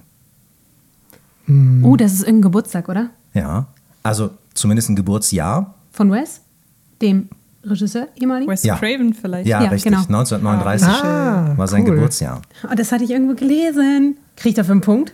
Ja, also. Ach so, ich muss ja Du kriegst einen. Punkt, ja klar. Du hast es ja beantwortet. Da muss ich sagen, freue ich mich, weil ich habe diesen Film so. unfassbar viel ges- gestoppt, um mir Sachen aufzuschreiben, die ich nachgucke. Und Ah, ich glaube aber, dass ich, dass ich das tatsächlich nur für mein Verständnis gemacht habe und dass ich fast keine Quizfrage beantworten kann. Umso mehr freue ich schlimm. mir gerade, dass ich eine habe. Ich werde auch nicht alle stellen, das sind viel zu viele. Ich habe mir nur welche aufgeschrieben für den Fall, dass der Flo wieder mit irgendwelchen Gegenfragen kommt. also, mh, Drew Barrymore ist in Scream 5. Principal, School Principal. Richtig. Sie macht die Durchsage am Anfang. Ja. Man sieht sie nicht, oder? Nee, man sieht sie nicht, man Okay. hört sie nur. Habe ich nicht erkannt. Kleiner Voice-Cameo. Ähm, Wusstet ihr, dass Drew Barrymore, ich, zumindest habe ich das, glaube ich, gelesen, dass äh, Drew Barrymore eigentlich hätte Sidney Prescott spielen sollen? nee, und dann, wusste ich nicht. Ne? Und dann hat sie quasi gesagt, ähm, ich möchte das doch nicht. Und ich glaube, sie haben auch Wes Craven nur dazu bekommen, dem, quasi Regisseur zu sein, weil eben ähm, er wusste, er hat Drew Barrymore on, on board quasi. Und dann hat sie relativ kurz davor gesagt, nee, möchte ich nicht. Ich möchte gern irgendwie eine Rolle, ich, also ich mache eine Rolle, aber halt nicht mehr die Hauptfigur.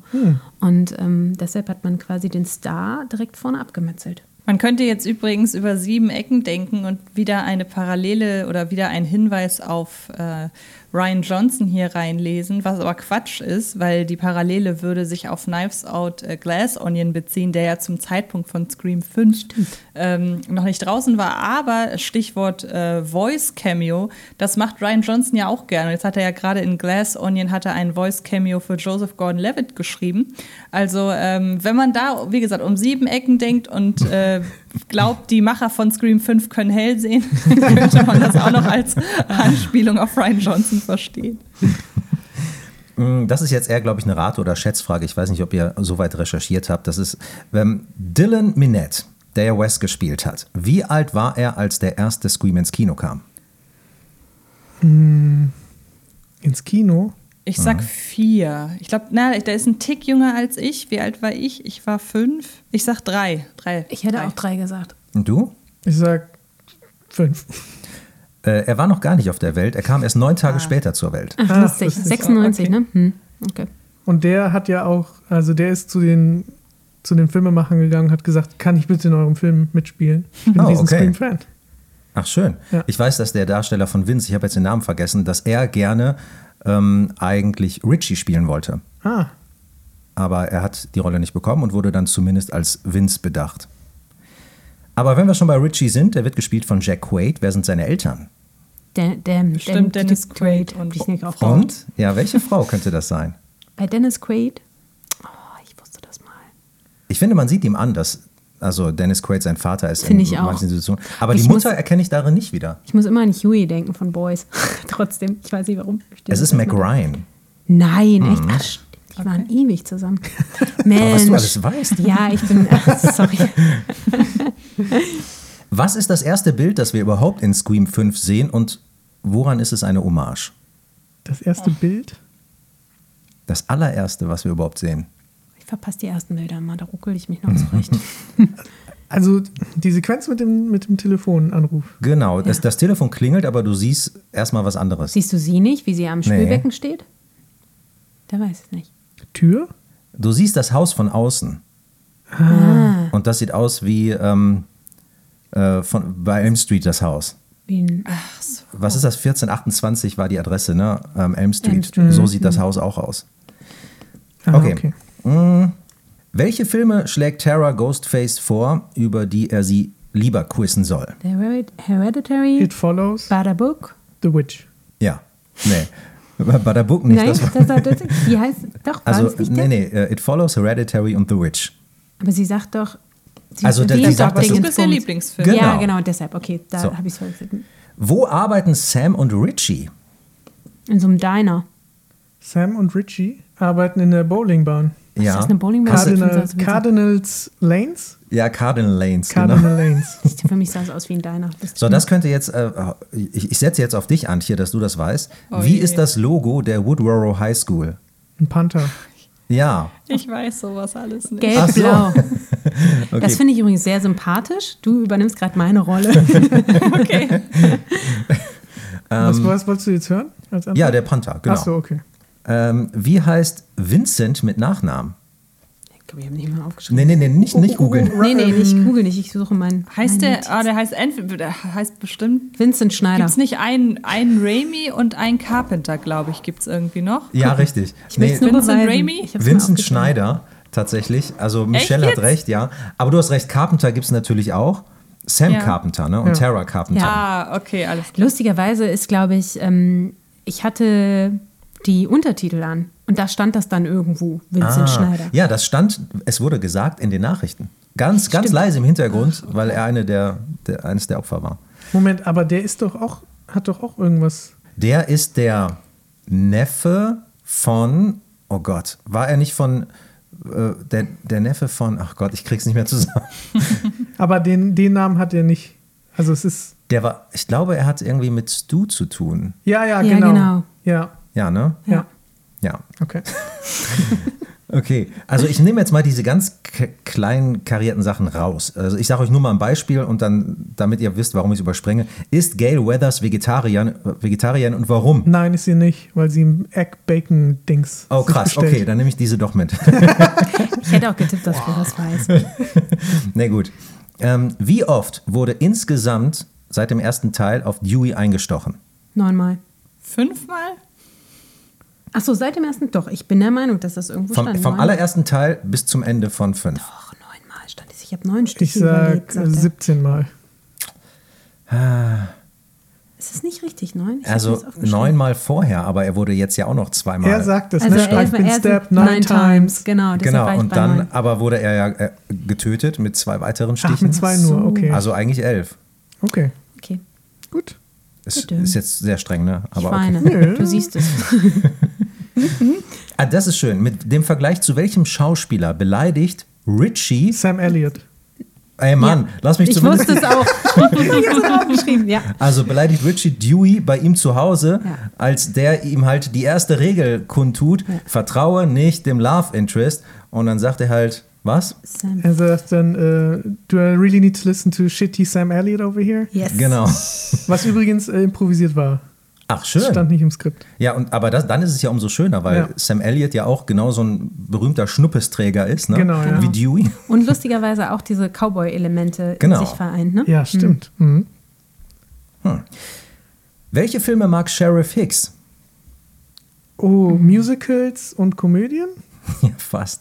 Animationsfilme und Musicals. Ah, okay. Das ist dann aber kein Punkt. Bei welchem Sender arbeitet Gail? Oh. Das habe ich mir notiert, glaube ich. Mal gucken.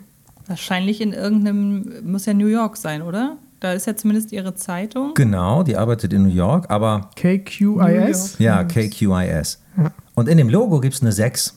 Ich kann mir Stimmt, vorstellen, dass das, dass das nochmal ein Hinweis auf den sechsten Teil ist, vielleicht. Mhm. Ähm, Ah, ja. Und das würde dann auch dafür sprechen, dass sie sich nämlich wirklich vorher schon über Teil 6 Gedanken gemacht Ja, haben. das glaube Ja, ich auf jeden Fall, das denke ich dass auch. sie das Ja. gemacht haben. Ja. Wie lange geht Step 8? Uh, Das war auch wieder irgendein Code. Ah, ich habe das noch gelesen. Step 8? Ja. Ne, ich habe nur bei Step 1, da steht ja die, als sie quasi auf IMDb geht, da steht da 111 Minuten. Step 8, das steht bei YouTube, äh, geht 2 Stunden 32 Minuten. Und das ist jetzt sehr schön. Pass mal auf. Wie lautet die Adresse für Merch-Artikel von Filmfails, die ja quasi dieses Video da produziert haben? AstaElFuego.org. Und wo landet man da, wenn man da drauf geht? Auf der Seite von den beiden Regisseuren. Ja, highradiosilence.com, das ist die Firma von den Regisseuren und dem Produzenten. Genau, ja. Das fand ich sehr cool. Ja, fand ich auch cool. Ich verdrehe gerade die Augen nur für alle, die es nicht hören. Wie heißt die Tracker-App von Chad? Oh, Fam, Find My Fam? Ja, Find My Fam, genau. Mal gucken, ob ihr aufgepasst habt. Wie viele Menschen sind in Scream 5 gestorben? Und ich sag dazu, es ist ein bisschen tricky, so ähnlich wie bei den neun Kills oder elf Kills von Dewey oder Cuts. Sieben. Ich komme gerade auf sechs. Wer ist der siebte, den ich nicht drauf habe? Ich bin nur bei vier. Dann kriegt Antje den Punkt, weil sie am nahesten dran ist. Es sind acht. Denn es gibt ja noch den, den Polizisten im Krankenhaus. Ja, stimmt. Ja. Ah, ja der Stimmt. liegt da so Ja. rum. Und wen denn jetzt noch? Mir fehlt einer. Also Vince, Ja, Judy Hicks, Wes Hicks, ja. Der Deputy im Krankenhaus, Dewey, Liv, Amber und Richie. ja, natürlich. Ich habe Liv vergessen. Ich habe Ja. die Killer vergessen. Wann wird Liv nochmal umgebracht? Was sind die letzten Worte in dem Film? Da Äh, ist Vogelgezwitscher. Moment mal, ne, Das warte mal. keine Worte, aber Ne, Also da hast du natürlich recht, aber ich, ich muss jetzt gerade mal selber überlegen, weil eigentlich hört man ja diese Reporterin die ganze Zeit reden. Ich weiß jetzt nicht, wie ich darauf komme, dass das die letzten Worte sind. Ach so, vielleicht sagt das die Reporterin. Ah, ich glaube, sie sagt das, ja. 25 years ago in Oh, das this very house. Das wird lalala. zu dem passen, was du gerade gesagt hast, Antje, dass die schon im Vorfeld vielleicht wussten oder sich schon Gedanken gemacht haben über Teil 6. Soll ich sagen? ja, sag's. This is a developing story. Ah, ja. okay. Okay. Punkt für Stefan. Ja, ähm, danke sehr. also, ähm, ich würde sagen, wir äh, kommen jetzt mal zu unserer Letterbox-Bewertung. Das war Stopp, schon das wir- Quiz, oder? wollen Das war nicht schon mal das Quiz. auflösen? Also ich habe zu Hallo? viele Fragen. Wenn ihr wollt, kann Nee, ich noch nee. ein paar machen. Ich finde es fein. Lass mich mal bitte. wa- Was ist die Punkte? Also Antje Auf jeden Fall an wirklich Respekt, was ihr euch alles gemerkt habt. Das ist das Gute. Ich kann mir so Details nie merken und entdeckt auch deshalb jedes Mal Neues, wenn ich Filme mehrmals gucke. Nee, das ist unfair, weil das ist, ähm, weil wir dieses Quiz ständig machen, sind die beiden drauf geeicht, dass ich auf jeden Ja. Pizzle so. einfach gucke. Deshalb. Verstehe. Also du musst Okay. dir überlegen, wenn ich mittlerweile so Filme für unseren Podcast gucke, dann halte ich die zigmal an, spule sie 30 Mal zurück und meistens bin ich Verstehe. irgendwann so sauer und fluche vorm Fernseher. So, was ein Quatsch. Ja. also Endstand vom Quiz ist Antje 3, äh, Michelle 2, Stefan 3 und ich habe 9. Echt, ich hatte das Gefühl, ich habe so viel beantwortet. Ja. Unfassbar. Eine Sache glaub, erwähne ich noch, die ich, die ich eigentlich fragen wollte, aber die erzähle ich jetzt einfach so. Wir haben ja ähm, die, äh, die, die YouTube-Seite, wo die, die dieses Video machen, wo sie, wo sie über Step 8 herziehen. Und da werden ja diverse Videos empfohlen, Mhm. Ja. was man sich als nächstes angucken könnte. Ne? Und ähm, da kam auch dann der Punkt her, äh, wo, wo du gesagt hast, ähm, dass Kirby nochmal wieder kommt. Genau, weil man ein Interview von ihr sieht. Interview, genau, mit Woodsboro Survivor Kirby Reed. Wahrscheinlich doch nochmal ein Hinweis, dass sie wiederkommt. Ähm, dann fand ich auch noch schön äh, Ryan Johnson on We Inventing Step Ja. und ähm, Every Step Kill ranked from it from worst to worst. Ja. Fand ich auch schön. Naja, da sind noch ein paar. Ähm, Und, und natürlich dieser äh, True Crime Podcast, der da noch ist, wo steht, äh, did the real life Stu Marker survive? Genau. survive? Ja, es, er sollte ja, das war ja eine Idee, ne? Im dritten Teil, glaube ich, da hatten sie ihn, glaube ich, zuerst reingeschrieben und dann Ah, wieder okay. rausgenommen. Ah, Vielleicht ich kommt nicht. das daher. Naja, gut. Okay. Letterboxd. Lieber Antje, das war dein Platz 1 letztes Jahr. Wie viele Sterne gibst du ihm denn? Also ich glaube zum jetzt, äh, ich glaube, ich habe ihm viereinhalb gegeben, weil es einfach so Kleinigkeiten gab, wo ich dachte, also so fünf Sterne gibt es von mir halt wirklich, wenn ich da rausgehe und sage, so ich will nichts an dem Film ändern und es können dann nur manchmal Kleinigkeiten sein, bei denen ich dann irgendwie mich dann irgendwie so ein bisschen stören. Ich kann mir nämlich vorstellen, dass wenn ich in einer falschen Stimmung bin bei Scream 5, dass ich mich dann viel mehr über diesen ganzen toxischen Fankram ärgere, als dass ich den Film genieße. Das könnte so ein Grund sein, weshalb ich dem keine fünf Sterne gebe. Aber viereinhalb, äh, darunter würde ich nicht gehen. Viereinhalb. Wie sieht's bei dir aus, Michelle? Ähm, ja. Hackebeil, Hackebeil. ja, also ihr, ihr kennt äh, meine nicht, also meine Antipathie gegenüber Horrorfilmen. Jetzt ist ja Scream 5 nicht ganz so Horror-Horror, aber ähm, ich war. Äh, am Anfang hat er mich sehr genervt, dann fand ich ihn hinten raus ein bisschen besser, ähm, aufgrund der Tatsache, dass ich ein paar Darsteller sehr gerne mag. Äh, vielleicht so zwei, zweieinhalb. Nein, sagen wir mal zwei. Seien wir ehrlich, ist es so zwei gewesen, ist es nicht mein Ding. Okay, Flo, wie sieht's bei dir aus? Ja, ich mache mich dann auch nochmal unbeliebt. Ähm, ich hatte, also, ja, ich habe ja schon angesprochen, was mich am meisten bei dem Film stört, und zwar, dass er diese ganzen Tropes anspricht und ähm, diese Regeln und so weiter, sie dann aber wirklich eins zu eins befolgt und deswegen kann man den Film halt unfassbar gut vorhersehen, vor allem wenn man davor gerade eins bis vier geguckt hat und diese Formel einfach so frisch im Kopf ist.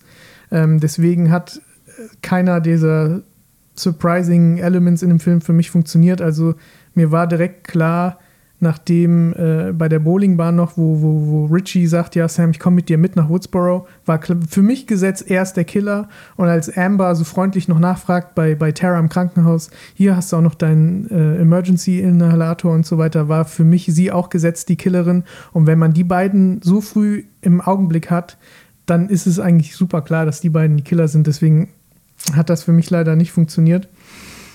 Ähm, und andererseits, sie ähm, sprechen ja dieses Toxic Fandom an und von wegen, dass, dass, dass Fans sich so über Sachen aufregen.